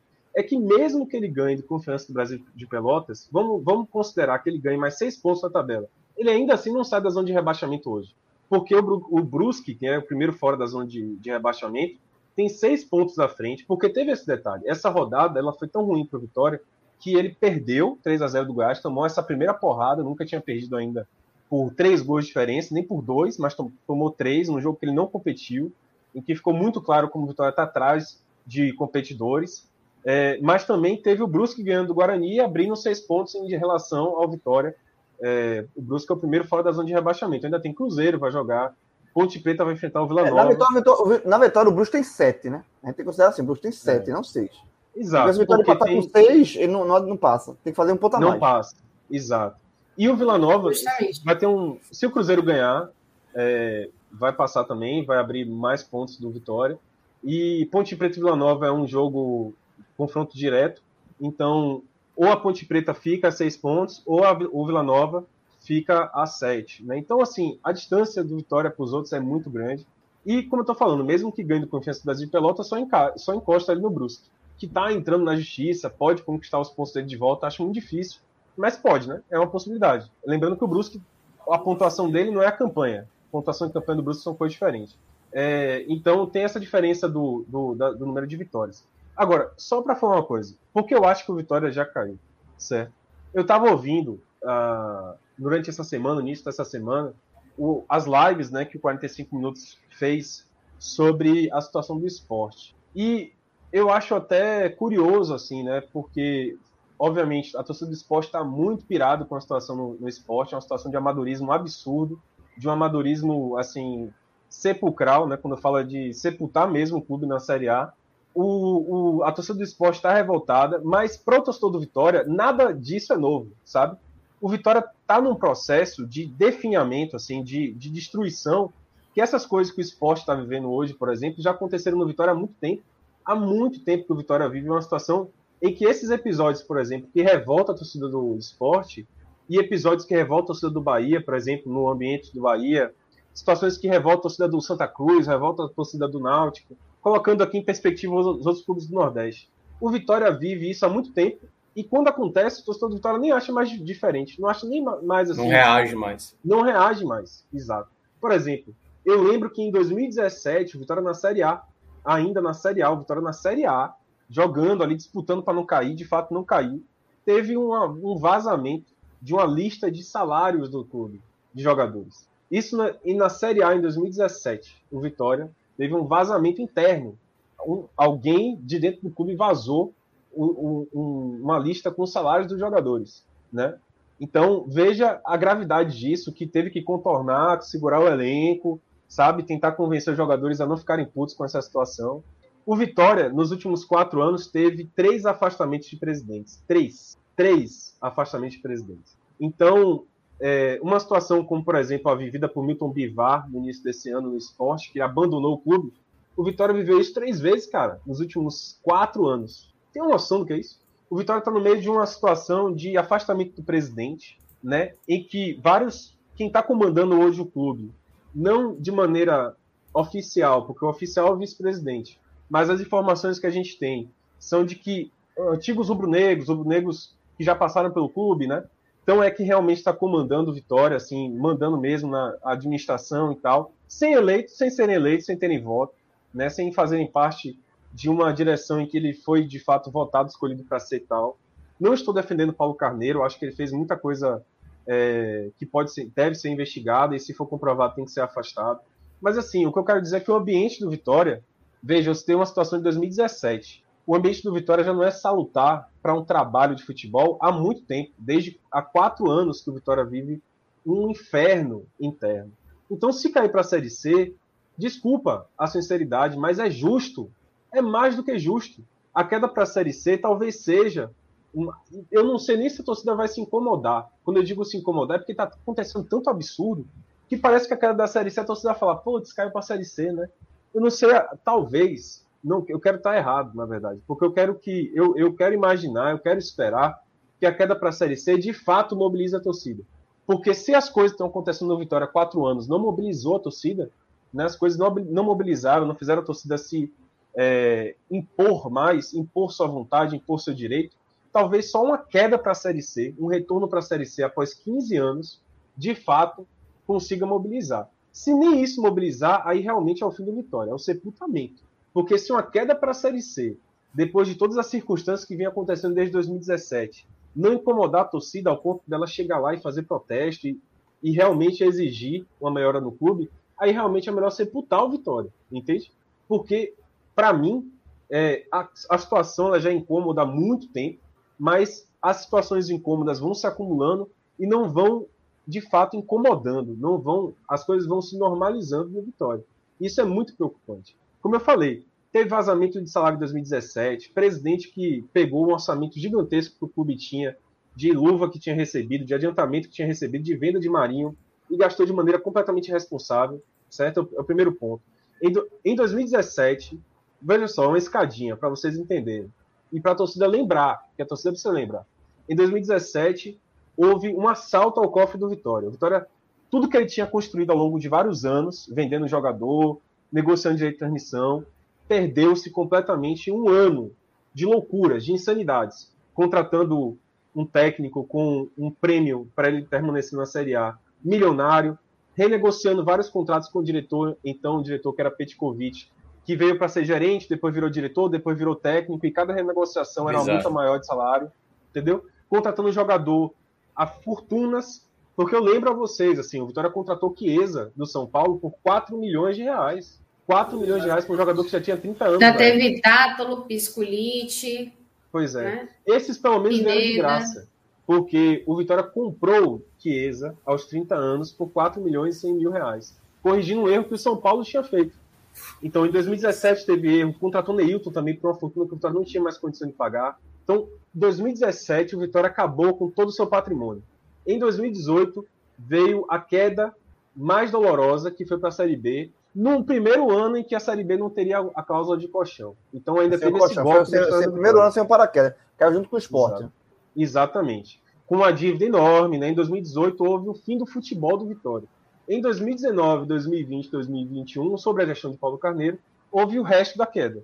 Né? O Vitória acabou com a sua credibilidade nacional, o Vitória acabou com sua credibilidade junto à torcida e o Vitória afastou seu torcedor. Então hoje o Vitória, o Vitória é um clube sem patrimônio, sem dinheiro em caixa. Hoje o Vitória é um, um clube sem, com muitas dívidas e com futebol completamente afundado.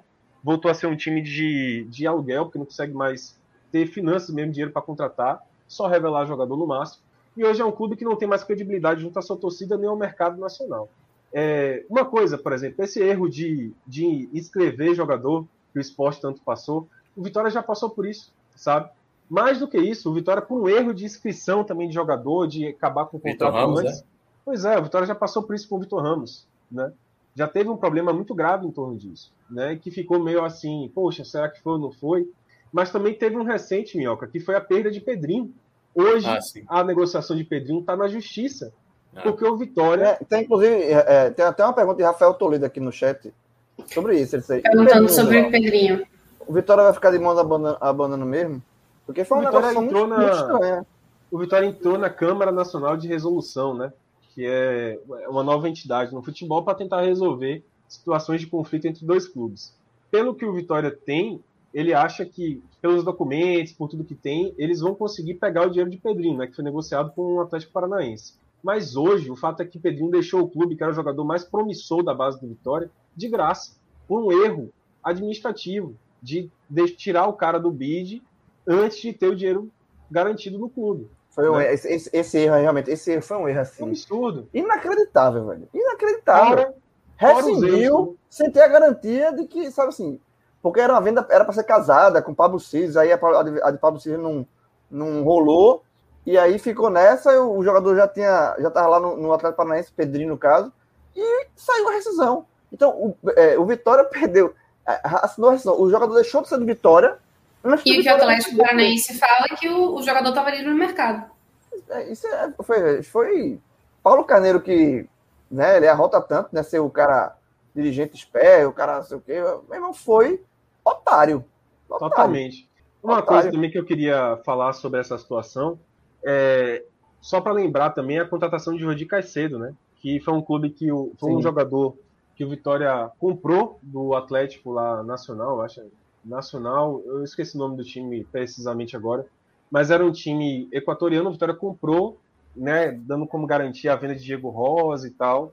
É, o jogador entrou na justiça para romper o contrato por falta de pagamento e ele saiu de graça. O Vitória está com a dívida com o time equatoriano, mas o jogador já está na Bulgária já, né, atuando de graça. Então, uma série de problemas. Se a Série C vier, desculpa, mas é merecida, sabe? O Vitória vive um desmando administrativo gravíssimo há muito tempo, sabe? Há muito tempo, muito, muito tempo. Então, o resultado em campo hoje não é, não é à toa. E, sinceramente, Wagner Lopes é, não é ocupado, Rodrigo anteriormente não era ocupado. Infelizmente, os técnicos têm pouco a fazer diante da situação em que o Vitória se encontra. Pouco a fazer. E aí, eu prometo que é o último ponto. Eu quero lembrar ao torcedor uma coisa fundamental, que muita gente não está lembrada. Eu falei isso no Twitter e muita gente reagiu do tipo: caramba, eu nem lembrava disso. O Vitória vai jogar ainda em outubro, Minhoca deve saber melhor, mas vai jogar ainda em outubro a pré-copa do Nordeste. Segunda São dois mata-mata. Dois é. mata-mata. O primeiro é jogo de ida apenas, é um jogo único, contra Itabaiana ou contra Bahia de Feira, no Barradão. E o outro mata-mata é contra o vencedor entre Botafogo da Paraíba e é, Fluminense do Piauí ou Imperatriz. Então são dois mata-matas. Esse segundo mata-mata é jogo de ida e volta. São se três passar, jogos. É bom deixar claro, né? Exatamente, se passar. Se passar do, do Bahia de Feira ao Itabaiano, né? Isso. São três jogos, irmão, que valem 2 milhões de reais para Vitória. E se cair para a Série C, veja, o Vitória vai disputar esses jogos que valem 2 milhões de reais no meio dessa confusão aí que tá. No meio dessa sequência de jogos que a gente falou que são importantíssimas para a permanência do Vitória na Série B. Vai ter esse mata-mata no meio dessa sequência. E, velho, se realmente cair para a Série C, esses 2 milhões de reais da Copa do Nordeste pode ser a única cota que o Vitória vai ter em 2022. Ou a maior delas, né? porque tem a Copa do Brasil, obviamente que pode ser maior, Mas de início, a cota, a cota da Copa de, do Brasil. De garantia, né? De garantia, de garantia, digamos assim, é. assim, largar. É, porque Exatamente. a cota da Copa do Brasil não vai, não vai começar com esse valor total. É, ele vai ter que, passar, vai ter que ir avançando é. de fase, ele vai ter que passar de fase. Vai ter que avançar de fase para poder garantir. Né? Isso. E vai ter que passar na mesma proporção. Acho que o Vitória vai ter que enfrentar pelo menos duas eliminatórias para poder chegar a 2 milhões de reais. É. É, então, essa Copa do Nordeste, né, essa cotazinha aí de 2 milhões, vale muito para o Vitória em 2022 se a queda se consumar, né? Se a queda se consumar. Então, eu quero lembrar isso porque a situação do Vitória hoje é ruim, mas pode piorar. Porque hoje o Vitória, para enfrentar, por exemplo, o Botafogo da Paraíba, rapaz, eu acho tenso, velho. Tenso, pra caramba. Porque o é. Botafogo da Paraíba tá na Série C empolgado na segunda inclusive, fase. Inclusive, estreou com. Estreou, eu fui no clube do Nordeste que passou é, não agora, venceu agora. Perdeu, perdeu. Perdeu né? para o Ituano. Perdeu, perdeu, em casa. Perdeu em casa. Mas, ainda assim, é o único time nordestino a avançar né, na, na Série C. Então, é, digamos que está tá mais embalado, né? E hoje está numa situação menos ruim que a do Vitória, em termos esportivos. Do, dá tempo de falar do jogo, porque eu não falei nada do jogo. Tô meio pirado, né, vocês estão vendo. É, Tô pilhado. Ah, Abra seu coração. Querendo é, eu, eu sei, Vila, que eu, só complementando aí para você entrar no jogo, essa foi a quinta partida seguida que o Vitória não balançou as redes. E é o maior feito do, do Vitória nos pontos corridos da Série B. Nunca o Vitória tinha chegado em tamanha façanha. E quando isso aconteceu, quando ficou quatro jogos sem marcar, foi nesses últimos anos agora, né? Nessas duas últimas temporadas em que o, o, o Vitória flertou com a queda para a Série C. E como a gente falou aqui também já em lives anteriores, esse flerte de queda, desde a época da Série A, quando se manteve na Série A, era todo ano ali, ali, conta-gotas ali para escapar. É, no terceiro ano conseguia. E aí, seja, o que? Já tem uns sete anos que o Vitória está vivendo essa realidade de, de queda, né? É queda. O que o sentimento sempre é de, de que as coisas estão cada vez piores a cada ano que se passa. É, exato. Ah, e só para completar... seis jogos sem vencer. O Vitória completou seis, seis jogos, jogos sem vencer. Exato, né? Isso que eu queria falar também, né? Porque daqui a dois dias, no dia 4, o Vitória completa um mês sem ganhar. Um mês sem vitória. A última vez que venceu foi no dia 4 de setembro. Então, isso dá a dimensão, né? Do quanto o Vitória está mergulhado nessa espiral negativa e que para sair dela, não sei se, se a essa altura, na Série B, já vai ser possível para um salvamento. É, o. Assim, falando do jogo um pouco, como você abriu né, a pergunta, Wagner Lopes já já está mostrando o incômodo dele muito grande com a situação do Vitória. Eu acho que o incômodo dele, obviamente, é muito mais com a situação administrativa do clube, para ser bem sincero. É, o Vitória mostrou, inclusive, durante essa semana, que regularizou a situação com os jogadores, mas regularizou apenas a situação de carteira. Ainda tem uma dívida grande de salário de imagem, né, de, da parte de imagem, que geralmente, né, para quem não conhece futebol, geralmente né? O torcedor às vezes não entende muito bem essa diferença. Mas é, o jogador ele ganha, ele tem dois vencimentos. Um é o de carteira, que é aquilo que contabiliza, por exemplo, para a aposentadoria dele. É o rendimento que ele vai ter de aposentadoria e também o rendimento em que ele vai ter o FGTS calculado, vai ter, como eu falei, o INSS, vai ter algum tipo de benefício descontado como plano de saúde, vai ter, como qualquer trabalhador, né? Tem os, os, os descontos em cima dessa carteira. Só que a maior parte do rendimento, geralmente, o futebol funciona assim. A maior parte do rendimento do jogador, ele é feito como se fosse um CNPJ, que é a parte de imagem. Porque essa não tem o mesmo desconto, né? Não recebe o mesmo desconto da carteira. É uma forma que os empresários criam do jogador receber um valor maior líquido, um montante maior líquido, né? Um valor que não é descontado. Quer dizer, ele calcula ali a parte obrigação trabalhista, né? Dentro da sua carteira mas geralmente é uma porcentagem menor do rendimento do jogador. Ou seja, se o Vitória está devendo muito tempo de imagem, os jogadores estão sem a maior parte dos seus rendimentos há muito tempo. Porque às vezes os clubes falam assim: olha, a gente regularizou a carteira e dá isso para o torcedor como se fosse algo resolvido. Não, os jogadores não vão se incomodar com isso, já está resolvido a carteira. Mas a carteira geralmente é a menor parte dos rendimentos do jogador.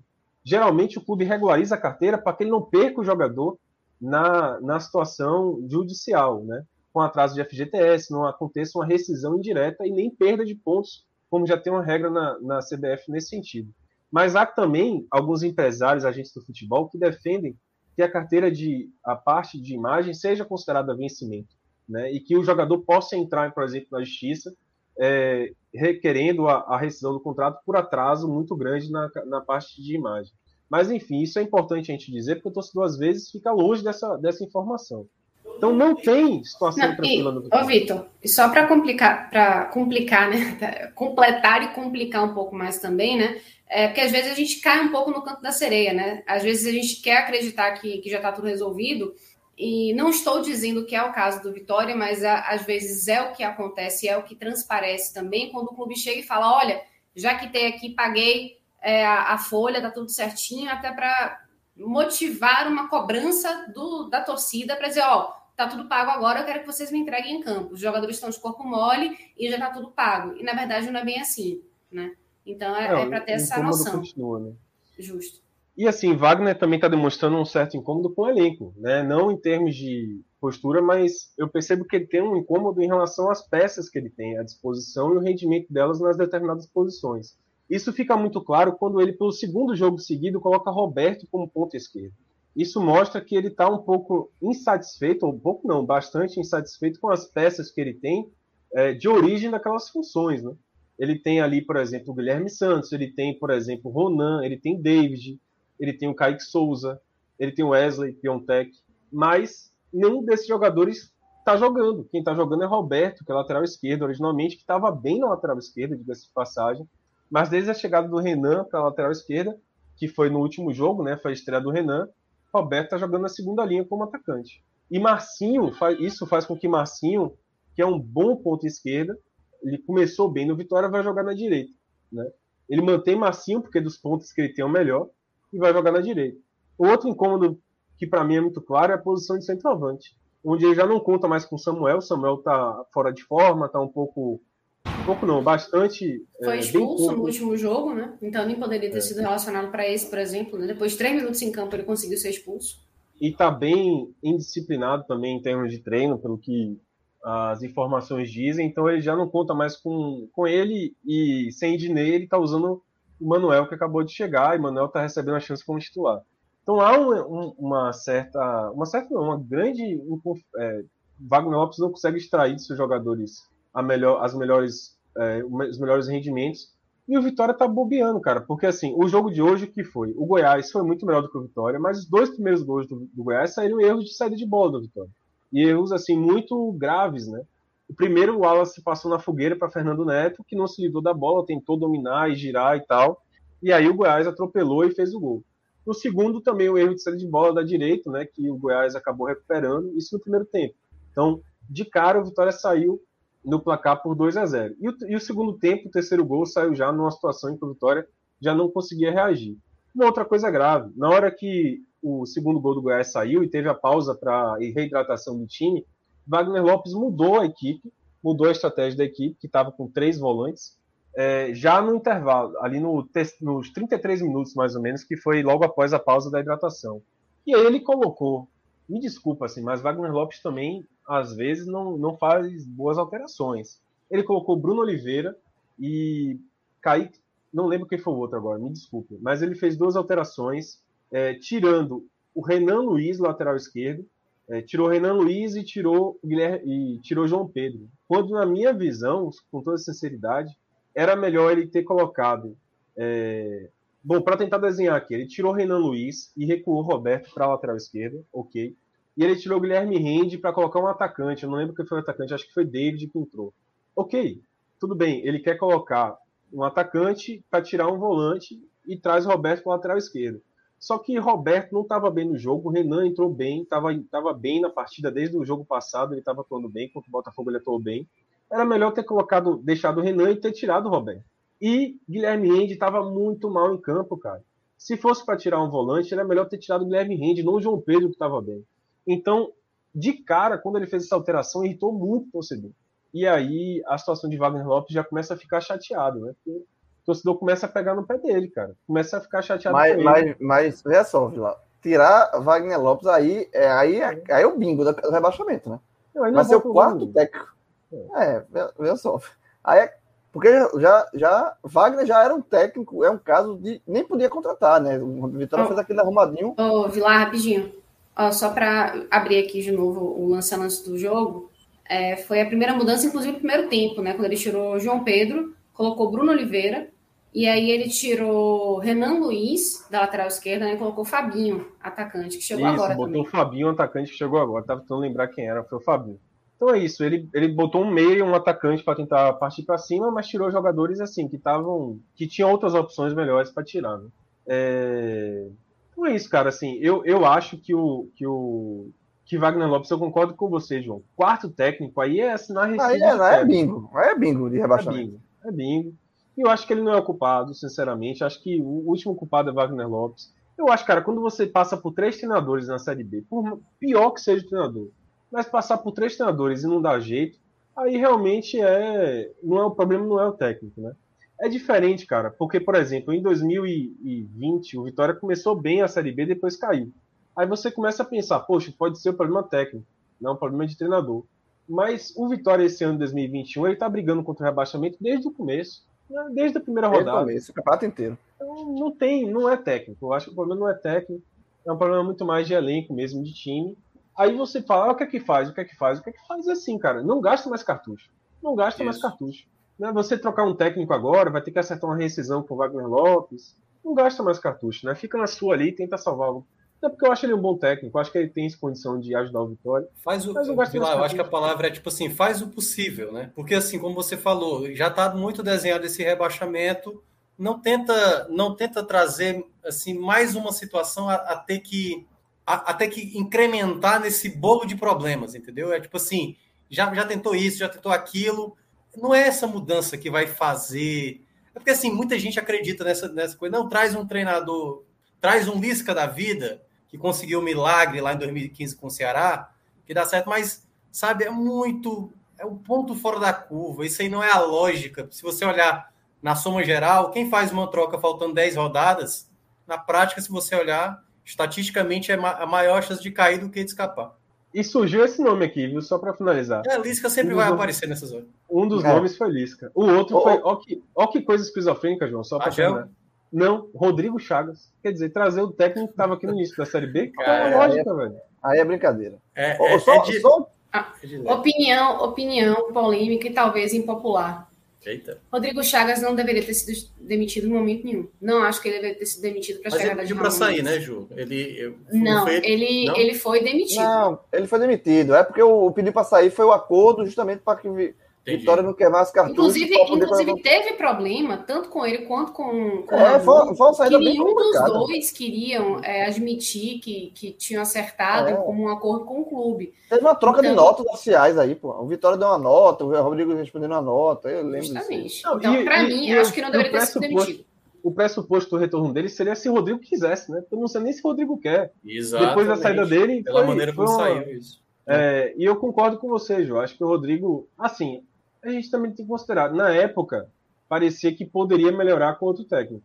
Mas hoje, olhando para trás, eu acho que o Rodrigo foi o melhor técnico que o Vitória teve nessa era. Mas, mas não, é, não, assim. nem, não é nem questão assim de dizer que o trabalho dele estava sendo fenomenal, porque não estava. Nem acho que, que seria uma certeza de que o Vitória estaria numa situação melhor do que está hoje, se estivesse com ele. O que eu acho é que no momento em que ele saiu, não tinha ainda é, é, evidência suficiente de que o problema seria ele, e não o elenco, e não os problemas administrativos e outras coisas. Até porque quando ele saiu, ele tinha levado a equipe para a semifinal da Copa do Nordeste. Acho que bateu no teto aí de desempenho que podia chegar e, e simplesmente chegou, foi isso mesmo. Um time que chegou na, na semifinal da Copa do Nordeste que ficou a Série B inteira brigando para não cair e, enfim, e pode ser que caia, né? Então, eu acho que vendo agora essa, essa tentativa de emplacar Ramon Menezes no momento em que Rodrigo Chagas não estava numa situação, eu acho, é, tão ruim assim a ponto de dizer que não, claramente o problema é o técnico. Acho que ali foi, foi o começo de, uma, de um investimento muito ruim que o Vitória fez e, e, e pagou aí para ver, né? Tanto é que tá agora numa situação muito mais complicada. É, e só, só uma coisa que eu abri aqui o, o site da CBF, né? E na, no site da CBF tem a classificação do campeonato e tem um, além do tempo de, de que, em que rodada cada time ficou, né? Pra você ver. Colocação. É, a colocação de cada rodada, em cada, em cada rodada. O Vitória, a, a melhor colocação do Vitória no campeonato inteiro foi, na, foi a, um décimo lugar na primeira rodada.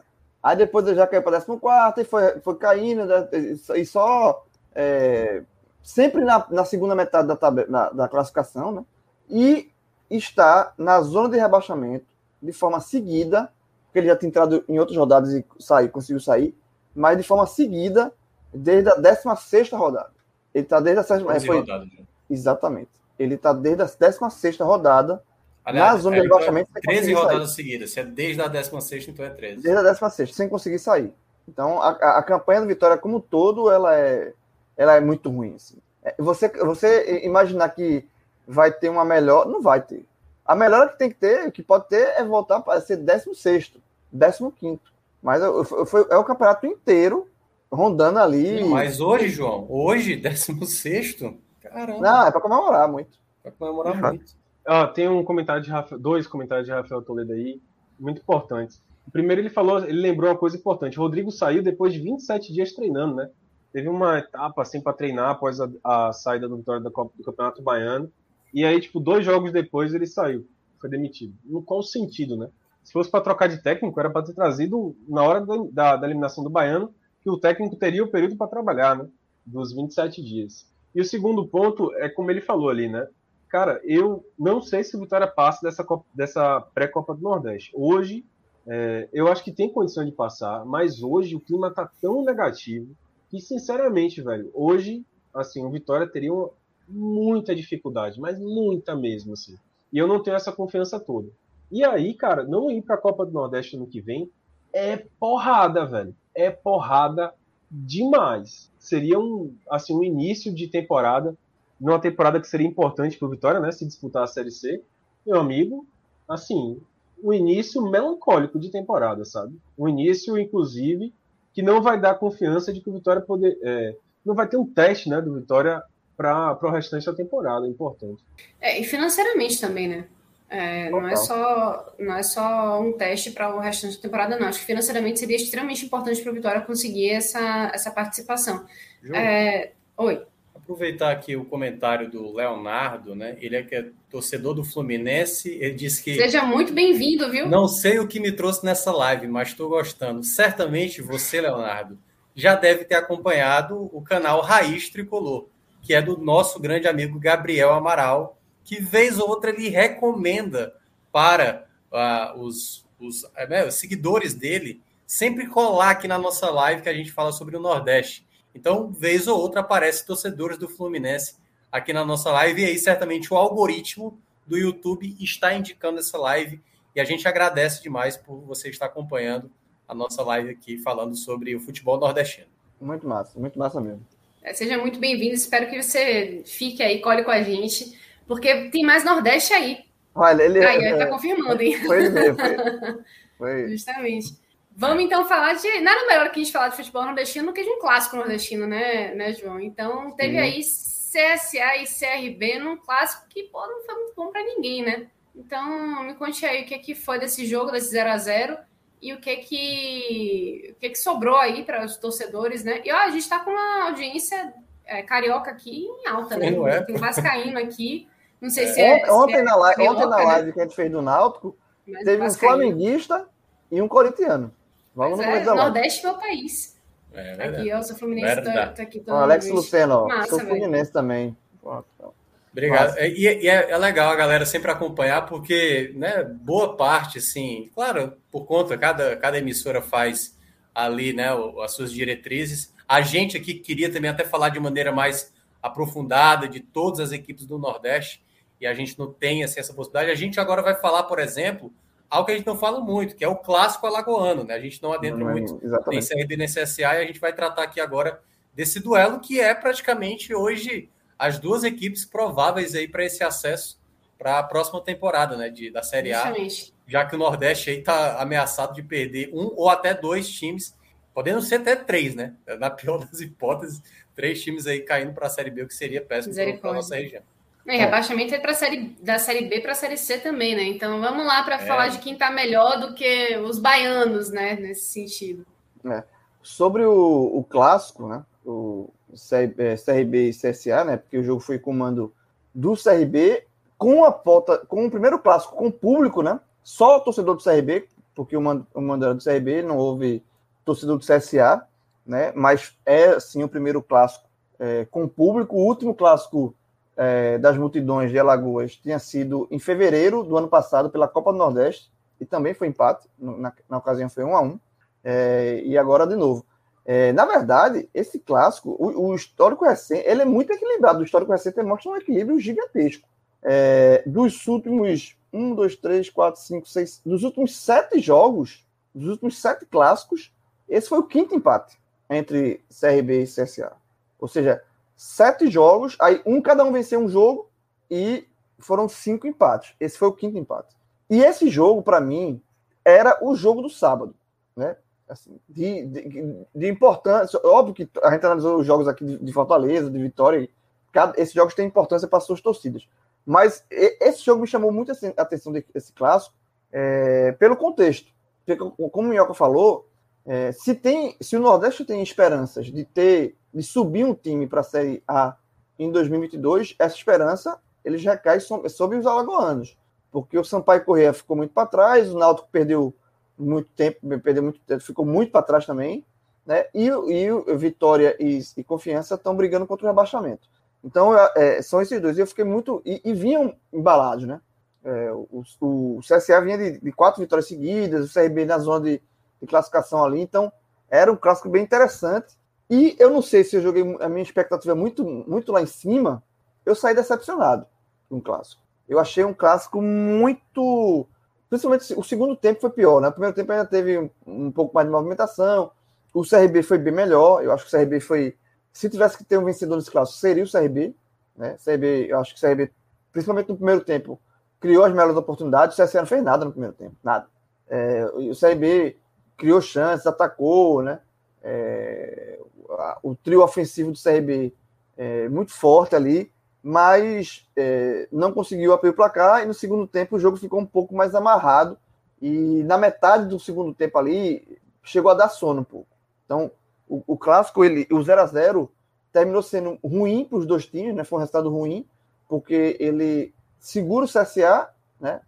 Impede o CSA de, de conquistar mais uma vitória e encostar de vez no G4 e tira o CRB do G4, porque o Havaí conquistou uma vitória impressionante, gigante, assim, é, muito importante para ele, Havaí, é, contra, venceu o Botafogo no Rio. De virada, é, né? De virada. A gente está com os cariocas aqui.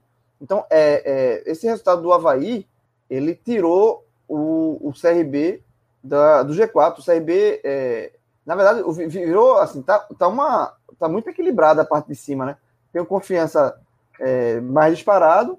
E aí o Havaí emendou a quarta vitória seguida. O Havaí tem 49, o Botafogo tem 48, o Goiás, que venceu o Vitória, tem 48 e o CRB tem 48. Ou seja, 49. Ô, João, Curitiba, 48. né? Acho que você falou confiança não, sem querer. Não, então vou repetir. O Curitiba está ah. disparado. O Curitiba está disparado, 53. Aí o Havaí, o Havaí é o segundo com 49. O Botafogo é o terceiro com 48. O Goiás, que venceu o Vitória, é o quarto com 48. E o CRB, que empatou o clássico, também tem 48, está em quinto. E o CSA, que não venceu, ficou com 42. Então, o CSA ficou a 6 pontos do G4. Não foi bom para o CSA. E não foi bom para o CRB, porque o CRB saiu. Mas, assim, ó, tá, uma, ó, João, tá uma briga muito grande aqui, entre o segundo e o quinto. Fala. Só para completar aqui, o Alex Lucena falando, ó, e teve direito ainda a briga entre Anderson Moreira e a torcida, isso no, no jogo entre Botafogo e Havaí. E foi mesmo, né? A gente viu no. no vendo as, as, matérias do jogo, né? Que rolou esse bate-boca aí inacreditável entre Anderson e a torcida. É. Enfim, ele já era esquentado. A gente, a gente, aqui do Nordeste conhece bem Anderson Moreira. Oh, demais. É, então, já sabe que esse temperamento às vezes é, acontece, né? Mas foi é um negócio feio de se ver, né? Num, num, jogo que tá voltando torcida aí, você ter esse tipo de. de é... É, é, é aquela coisa, Ju, que entra muito no. O torcedor tava reclamando, né? Ele tava. Aconteceu isso até no jogo do Fortaleza também, teve vaias no final, até por conta do resultado. Agora sim, o treinador achar que quando o time vai mal, tem que, tem que ter incentivo direto. É, o torcedor tem o direito de vaiar. Eu acho que ele não tem o direito é de, obviamente, danificar, cometer nenhuma agressão, mas o direito de vaiar, de reclamar, Ele tem todo o direito de fazer isso, porque, enfim, ele tá ali, ele pagou para estar tá ali. Né? É, ninguém pagou para perder, né? Ninguém pagou é, para ver o time perder. Inclusive, eu, tô, eu vou concordar muito com o que Rafael Toledo colocou aqui. Ele disse que a volta da torcida vai aperrear muito time. Sim, e time. eu concordo. É um muito componente. tempo. Isso. Muito tempo sem, sem torcida no estádio, sem torcida para xingar juiz, xingar jogador, cobrar. ó, um, de, um, de, um, detalhe muito importante, Joel, é o seguinte: determinados jogadores que a gente fala aqui, muitas lives, rapaz, se tivesse torcida, esse treinador já estaria ouvindo muito, porque chamou o cara, colocou em campo, o pessoal já está vaiando. Então, é até mesmo para. É uma dinâmica de jogo que muda na ideia de é. pressão em cima de treinador, de determinados nomes, que também a torcida agora. E só, tá, e só essa questão de, de, de mandante, né? De, de, torcida, por exemplo, o CRB, que, repito, a torcida, era um clássico, mas a torcida era toda do CRB. Isso. Não venceu, apesar de ter sido melhor em campo, não venceu. E foi o segundo jogo do CRB com torcida que ele não vence. Na verdade, ele tinha perdido, ele perdeu para o Havaí, um jogo é, bem, bem, chato para ele. Ele tá, se não me engano, João, seis jogos sem ganhar como mandante. É, exatamente. Como ele, visitante ele, é que ele tá ótimo. Ele é muito exato, perfeito. Ele é muito bem, tá, o CRB está indo muito bem como visitante e tá ficando, tá devendo como mandante, o que está atrapalhando a campanha dele, né? E aí essa relação de mandante do CRB com torcida, é, como é que é, é, é assim?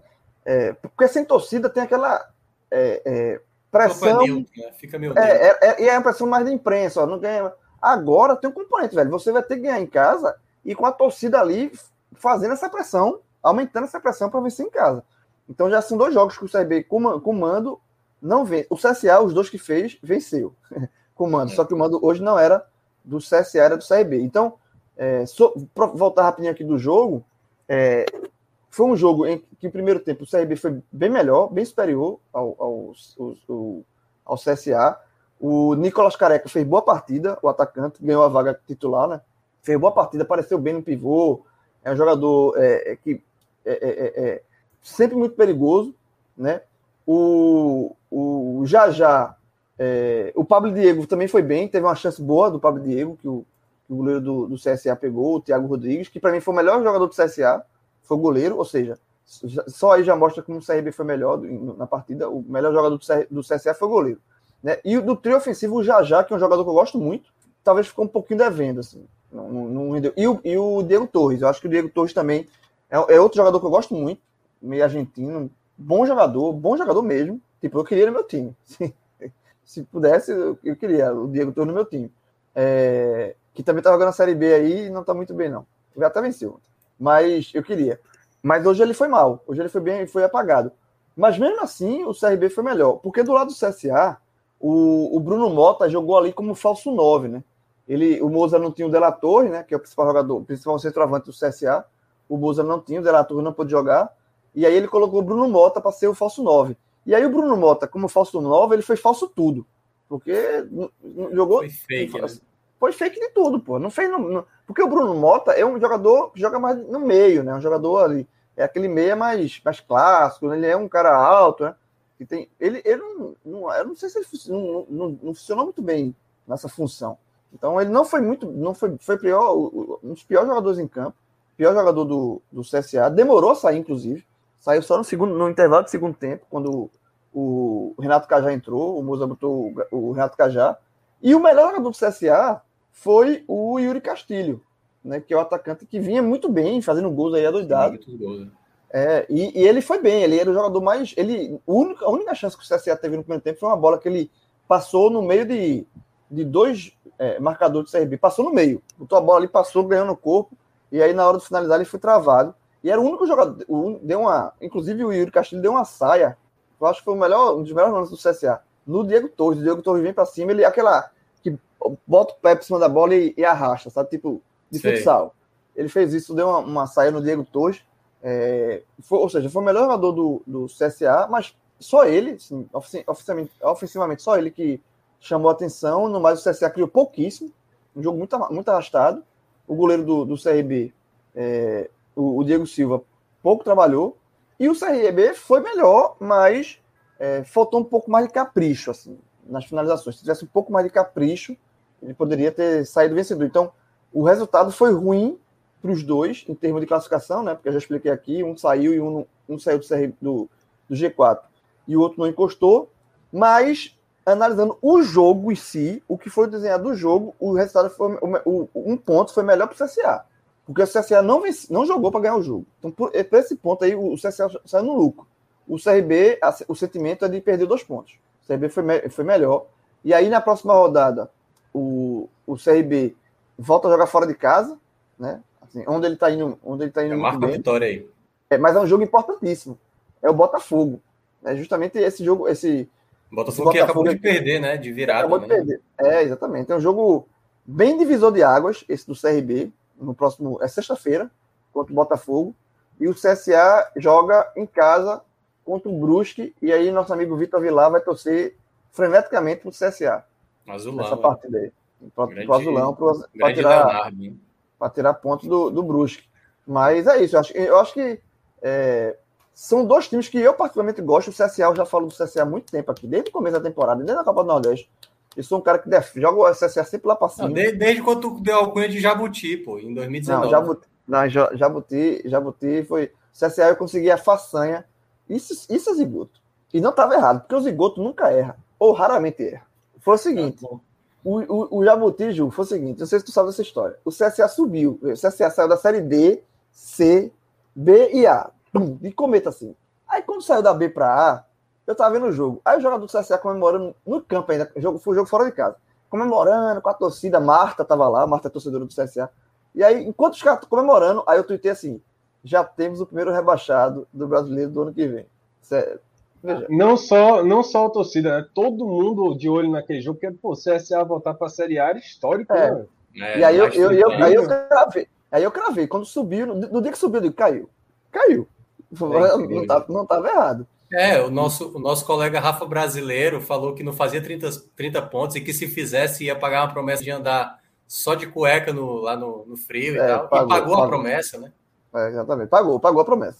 Pagou a promessa. Mas, assim, eu não queria ter tô... visto pagar a promessa, mas. detalhe, eu tô, no, eu tô num dilema que é o seguinte: se o CRB, veja, se o CRB subir, a torcida do CSA tem o direito de me cobrar que eu chamo de Zé Buti também. Obviamente. Obviamente. Mas não vou chamar, não. Chama não, porque essa fase já passou. Eu sou o cara agora mais. Precavido, né? Precavido. Tá sou bom. Um cara mais precavido. Desnecessário. Então, é, não, essa, essa, certas tuitadas desnecessárias a pessoa não faz mais, não. É... Deixa, eu, deixa, eu, testar. Você cravou acesso Inclusive com esse termo, né? Do Santa? Não, é. eu não. Quem cravou foi um amigo nosso que chamou de Mercedes. Não, mas o, o, o, João, o João tentou ser fire em algum momento ali quando o Santa Cruz ficou quatro jogos sem perder, né? dois empates e duas vitórias. Eu falei, João, calma. Esse ano, esse ano ainda, esse ano. Esse foi. ano, exatamente. Eu me empolguei, eu me empolguei. Eu, ano, eu, ano passado, o João zigotou e cravou o rebaixamento do Náutico. Foi. É. E ficou eu bravo. Claramente. O, o zigoto do João que dá errado é o zigoto positivo, entendeu? Quando ele tem certeza que a coisa boa vai acontecer.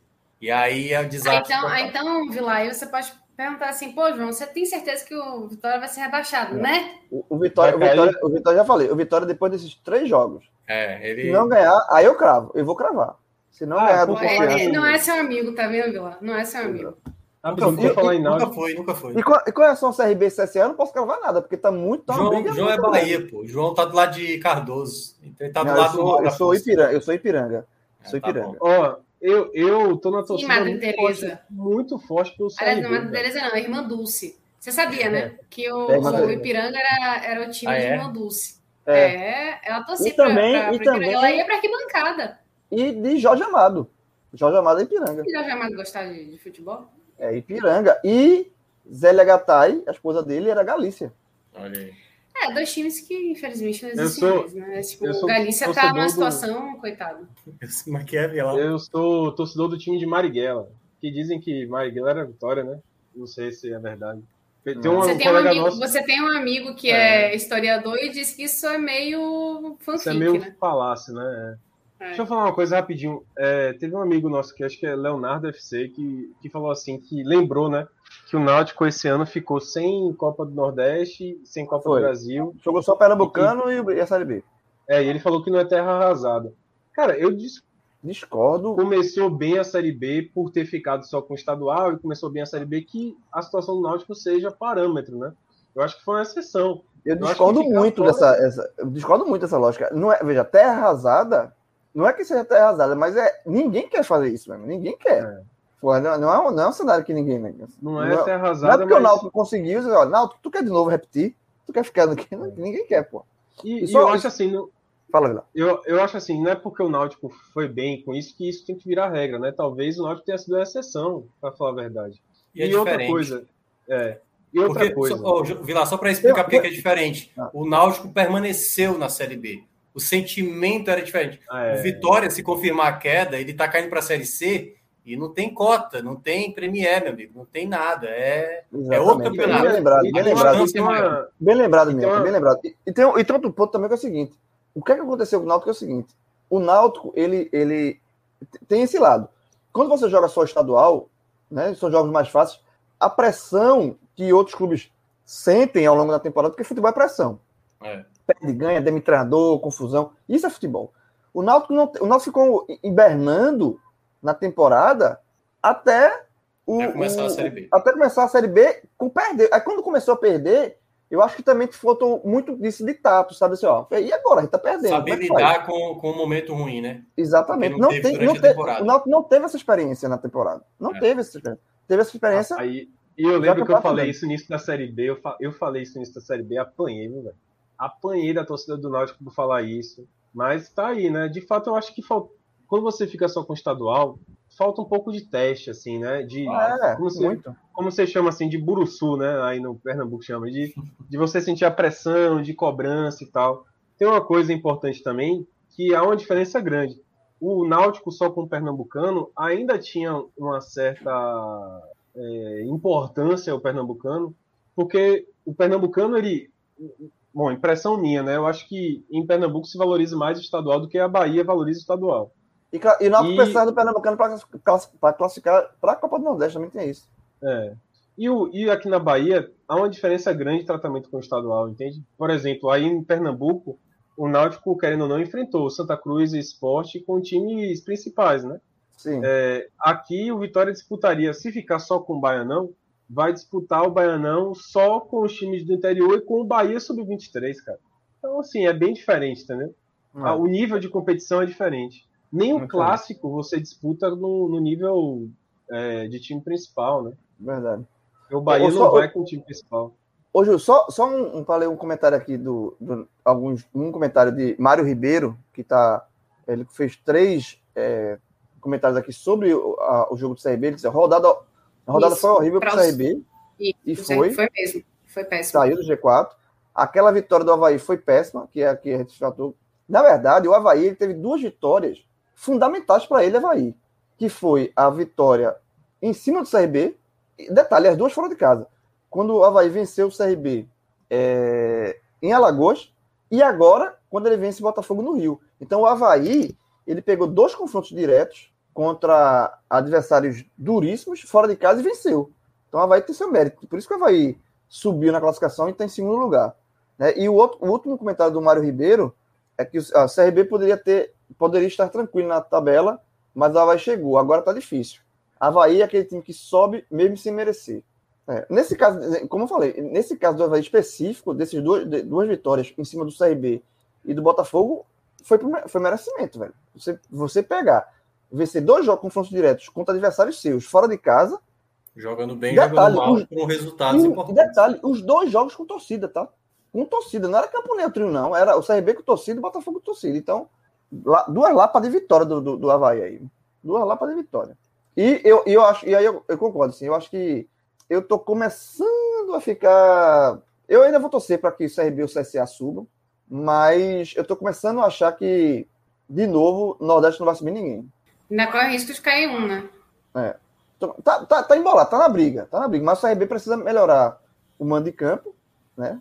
E o CSA tem que não pode se abalar com essa essa, esse empate aí no clássico, quando ele foi inferior. CRB, repito, o CRB foi, foi melhor. E aí, só para o melhor jogador em campo do clássico, para mim, o, o Nicolas Careca, do CRB, gostei. E o pior do clássico, o Bruno Mota, pelo lado do CSA. Só para pontuar aqui rapidinho sobre a melhores e piores, do, sobre esse clássico das multidões. E, eu, eu, ri, tô, eu tô rindo aqui, desculpa, mas é porque eu tô rindo do Avatar do George, que é o McLovin do Super é, McLovin.